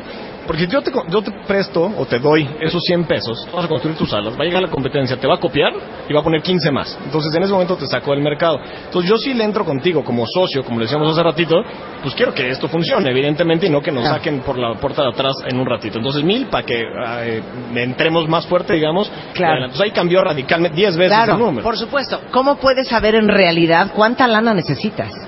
Mira, ahí hay una- un tema de evaluación, de perdón, de proyecciones financieras. Es decir, tú tienes un objetivo a tres años, a cinco años. Siempre es importante ver hacia el futuro. Entonces, a ver, mi plan estratégico implica, no sé, la apertura de 10 sucursales nuevas o la compra de X cantidad de inventario, etcétera, etcétera. Ya debe estar perfectamente planeado, proyectado. Y con base en eso y las ventas que también están proyectadas, decir, ah, bueno, la verdad es que necesito, pues en vez de 300, como decías, 600 o menos, 150 nada más. Exacto. E- Esa es una pregunta muy importante porque es tal tu urgencia de abrir la sucursal o tal tu urgencia de tener el producto que dices, ay, bueno, ya 2018 ahí vemos cómo le hacemos. Y de repente hay que pensar mucho más largo plazo y preparar hoy para lo que quieres construir mañana. Y a lo mejor tú crees que hoy necesitas dos palitos de madera para construir el primer piso. Pero si tú tienes pensado que después de ese primer piso vienen 17 pisos más, te vas a dar cuenta que no necesitas dos palitos de madera, que necesitas dos columnas infernóferas de concreto para que vayan a soportar lo que va a suceder en cinco años. Entonces a lo mejor no son 3 millones de pesos, a lo mejor son 10 o a lo mejor no son 300 y es un millón doscientos, ¿no? Exacto. Y yo los invito exacto a que piensen en grande. ¿Y porque- quién nos va a decir eso? O sea, ¿quién nos ayuda? Mira, ese es uno de los puntos que justo viene después en el tip de para crear un negocio exitoso, que es busca mentores, acércate a gente mejor que tú, y para eso hay muchas instituciones, incubadoras, aceleradoras, estamos en Endeavor, por ejemplo, hay mucha gente, o no instituciones, gente a título personal que puede ayudarte en eso. La invitación es siempre que piensen en grande, porque a fin de cuentas un banco, un fondo, quiere el éxito en tu negocio, no nada más quiere hacerte un cheque y luego cobrarte, quiere que, que la revientes, que la saques del parque. Claro. Entonces, obviamente, en vez de una sucursal, ¿por qué no tres? O diez, o algo así. Claro. Eso es algo que en lo que sí se fijan mucho los inversionistas. Decir, híjole, pues nada más una, no sé si es algo que me interesa. Vamos por tres, o por cinco, por diez. Bueno, dámelas de volada porque quiero hablar un poquito de Endeavor para todos ellos. Perfecto. Eh, analizar las implicaciones legales y el impacto fiscal. Exacto, aquí siempre es muy importante estar de la mano de un, de un experto, como pueden ser los abogados en este caso. Hay un tabú de que los abogados son carísimos y solo para gente millonaria, etcétera. Pues no, obviamente cobran sus honorarios y por tanto hay que pagarles porque esto es un ganar-ganar. Pero hay muchas soluciones hoy en día que nos pueden ayudar vía mentoría, por ejemplo, a saber cuál es la, la mejor manera para hacerlo. Otra cosa es justo lo que decía ahorita Marta, que es haz tus proyecciones y tus valuaciones para saber más o menos cuánto vale tu empresa. Y esto no tiene que ser tan sofisticado, no tiene que ir con un banco de inversión a que les diga cuánto y pagarles unos honorarios altísimos. Se puede hacer con base en tus proyecciones, decir, mira, si yo pienso vender tanto en cinco años, entonces mi empresa más o menos vale tanto hoy. Y con base en eso es que voy a ir a buscar dinero, ¿no? Otra, crear el- el- los documentos, la presentación, el famoso deck, para que tú vayas entonces a hacer este, este roadshow o esta ruta de, de conocimiento de fondos para decirle, mira, yo soy esta empresa, esto es mi objetivo, este es el, el- equipo que lo hace posible, etcétera, etcétera, en un documento fácil de leer, porque los inversionistas y los bancos reciben documentos como estos todos los días, decenas de ellos. Entonces, eh, esa parte por la presentación. Luego, pues, salir a negociar, salir a vender. A fin de cuentas, un emprendedor debe estar vendiendo todos los días, todas las horas. Entonces, un fondo o un banco, el primero que veas, no, no es el que te va a dar el dinero. Muy probablemente 19 te digan que no y el vigésimo es el que dice que sí. Entonces, salir, vender, platicar, conocer, el famoso networking del que tú hablabas hace ratito es sumamente importante. Y que te vayan bateando. O sea, el punto es fracasar rápido y fracasar mejor. Eh, luego definir un inversionista líder, si es que estamos buscando un inversionista. Esto es, el, el inversionista líder que es? Es este fondo o esta persona que tiene cierta validación en el mercado y que al momento de él entrarle con una cantidad a tu empresa, muy probablemente otros inversionistas u otras, otros fondos se van a acercar porque él hace algo que es validación o legitimación del, del proyecto. Acerquémonos a este tipo de inversionistas y al final seguimiento, seguimiento y más seguimiento y mucho trabajo. Porque obviamente no, no acaba cuando recibes el dinero ya sea del banco, del fondo, de las otras dos opciones que dijimos. Eso es el principio nada más. El resto es hacer posible todo lo que muy bonito pusiste en tu plan de trabajo y que te lo compraron. Claro. Eh, antes de que te vayas, porque eh, Aldo Sales es director nacional de selección y crecimiento de emprendedores en Endeavor aquí en México. Endeavor es una organización eh, que busca impulsar el, el desarrollo económico en países emergentes como el nuestro a través del apoyo a emprendedores. Entonces, Endeavor es un tipo de compañía que quisieran ustedes tener en su vida porque tiene la red de mentores más impresionante de todo el país. Si ustedes quieren el más picudo financiero, el abogado más cañón, el estratega, el, mercadólogo, el especialista en una cosa muy específica de digital, lo tiene Endeavor. Tiene una gran red de, de- de contactos, eh, eh, es un gran apoyo a la hora de buscar financiamiento y sobre todo es una institución que valida y certifica la viabilidad y la competitividad del emprendedor. ¿Cómo le hacen cualquier cuentamente que esté escuchando para aplicar Endeavor? Y Que nos contacten. Mi Twitter creo que por ahí lo ponían es salesaldo. arroba Sales Aldo, ajá, Sales Aldo. Es correcto. Sales Aldo, arroba Sales para que, Aldo. para que se lo aprendan más fácil y que nos contacten. Nos estamos en endeavor.org.mx y ahí, además de que van a encontrar mucha información, será un- una buena manera de contactarnos.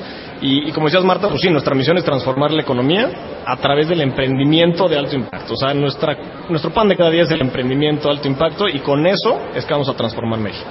Muy bien, pues muchas gracias Aldo, un placer tenerte acá. Para mí es el placer. Este, nos seguiremos viendo porque Aldo es parte del pool de jueces de Enchúlame el Changarro y acuérdense que el viernes van a conocer a los 10 semifinalistas de más de 2.000 empresas que se inscribieron en esta iniciativa de W Radio de impulsar el emprendedurismo. Gracias, Aldo. Muchas gracias a ti. Oigan, este, y hablando de desesperación, eh, todos los cuentavientes que estén desesperados porque llevan mucho tiempo sin chamba, este jueves el tiburón de baile va a estar en la cabina y quiero saber quién de ustedes quiere venir a presentar su caso de desempleo para que los asesore en qué pueden hacer para conseguir chamba o qué están haciendo mal, razón por la cual no han conseguido chamba. Entonces, si quieren venir el jueves a consultorio con el tiburón de baile, llevan tiempo sin tener chamba, mándenos un mail a radio arroba martadebaile.com y vamos a escoger, ¿a cuántos cuentavientes vamos a escoger?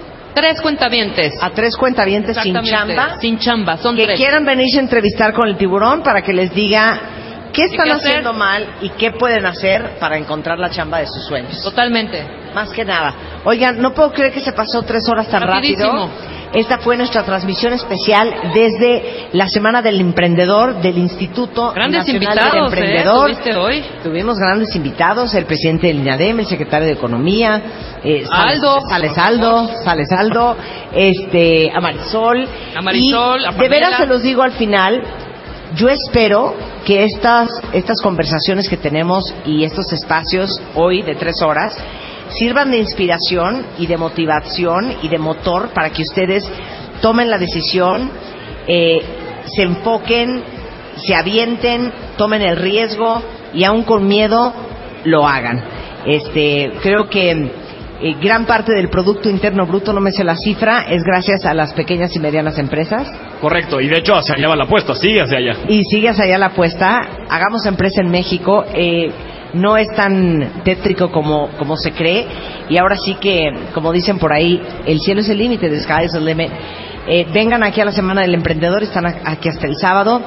Van a encontrar un gran apoyo de diferentes maneras para los que quieren emprender. Y nosotros nos vemos mañana en punto de las 10 de la mañana desde la cabina A de W. Radio. Ah, oye, y a las 4 mi conferencia. Ah, claro, hay que hacer Se pueden loguear en semanadelemprendedor.gov.mx a las 4 en punto de la tarde. Para Voy a dar una conferencia muy honesta, con el corazón en la mano. Voy a desnudar Mi verdad.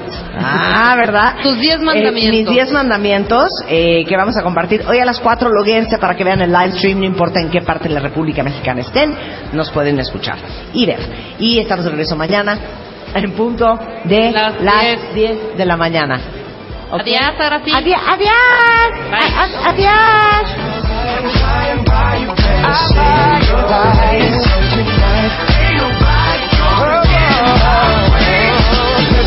My chest, the wind at my back, the feeling of elation running all down my back.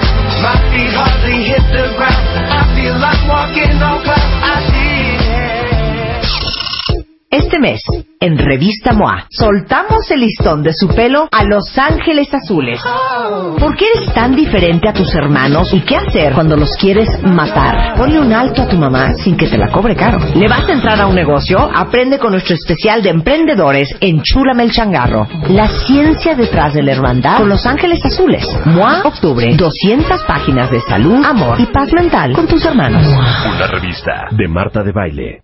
When you drive a vehicle so reliable it's backed by a 10-year, 100,000-mile limited warranty, you stop thinking about what you can't do and start doing what you never thought possible. Visit your local Kia dealer today to see what you're capable of in a vehicle that inspires confidence around every corner. Kia, movement that inspires. Call 800-3334-KIA for details. Always drive safely. Limited inventory available. Warranties include 10-year 100,000-mile powertrain and 5-year 60,000-mile basic. Warranties are limited. See retailer for details.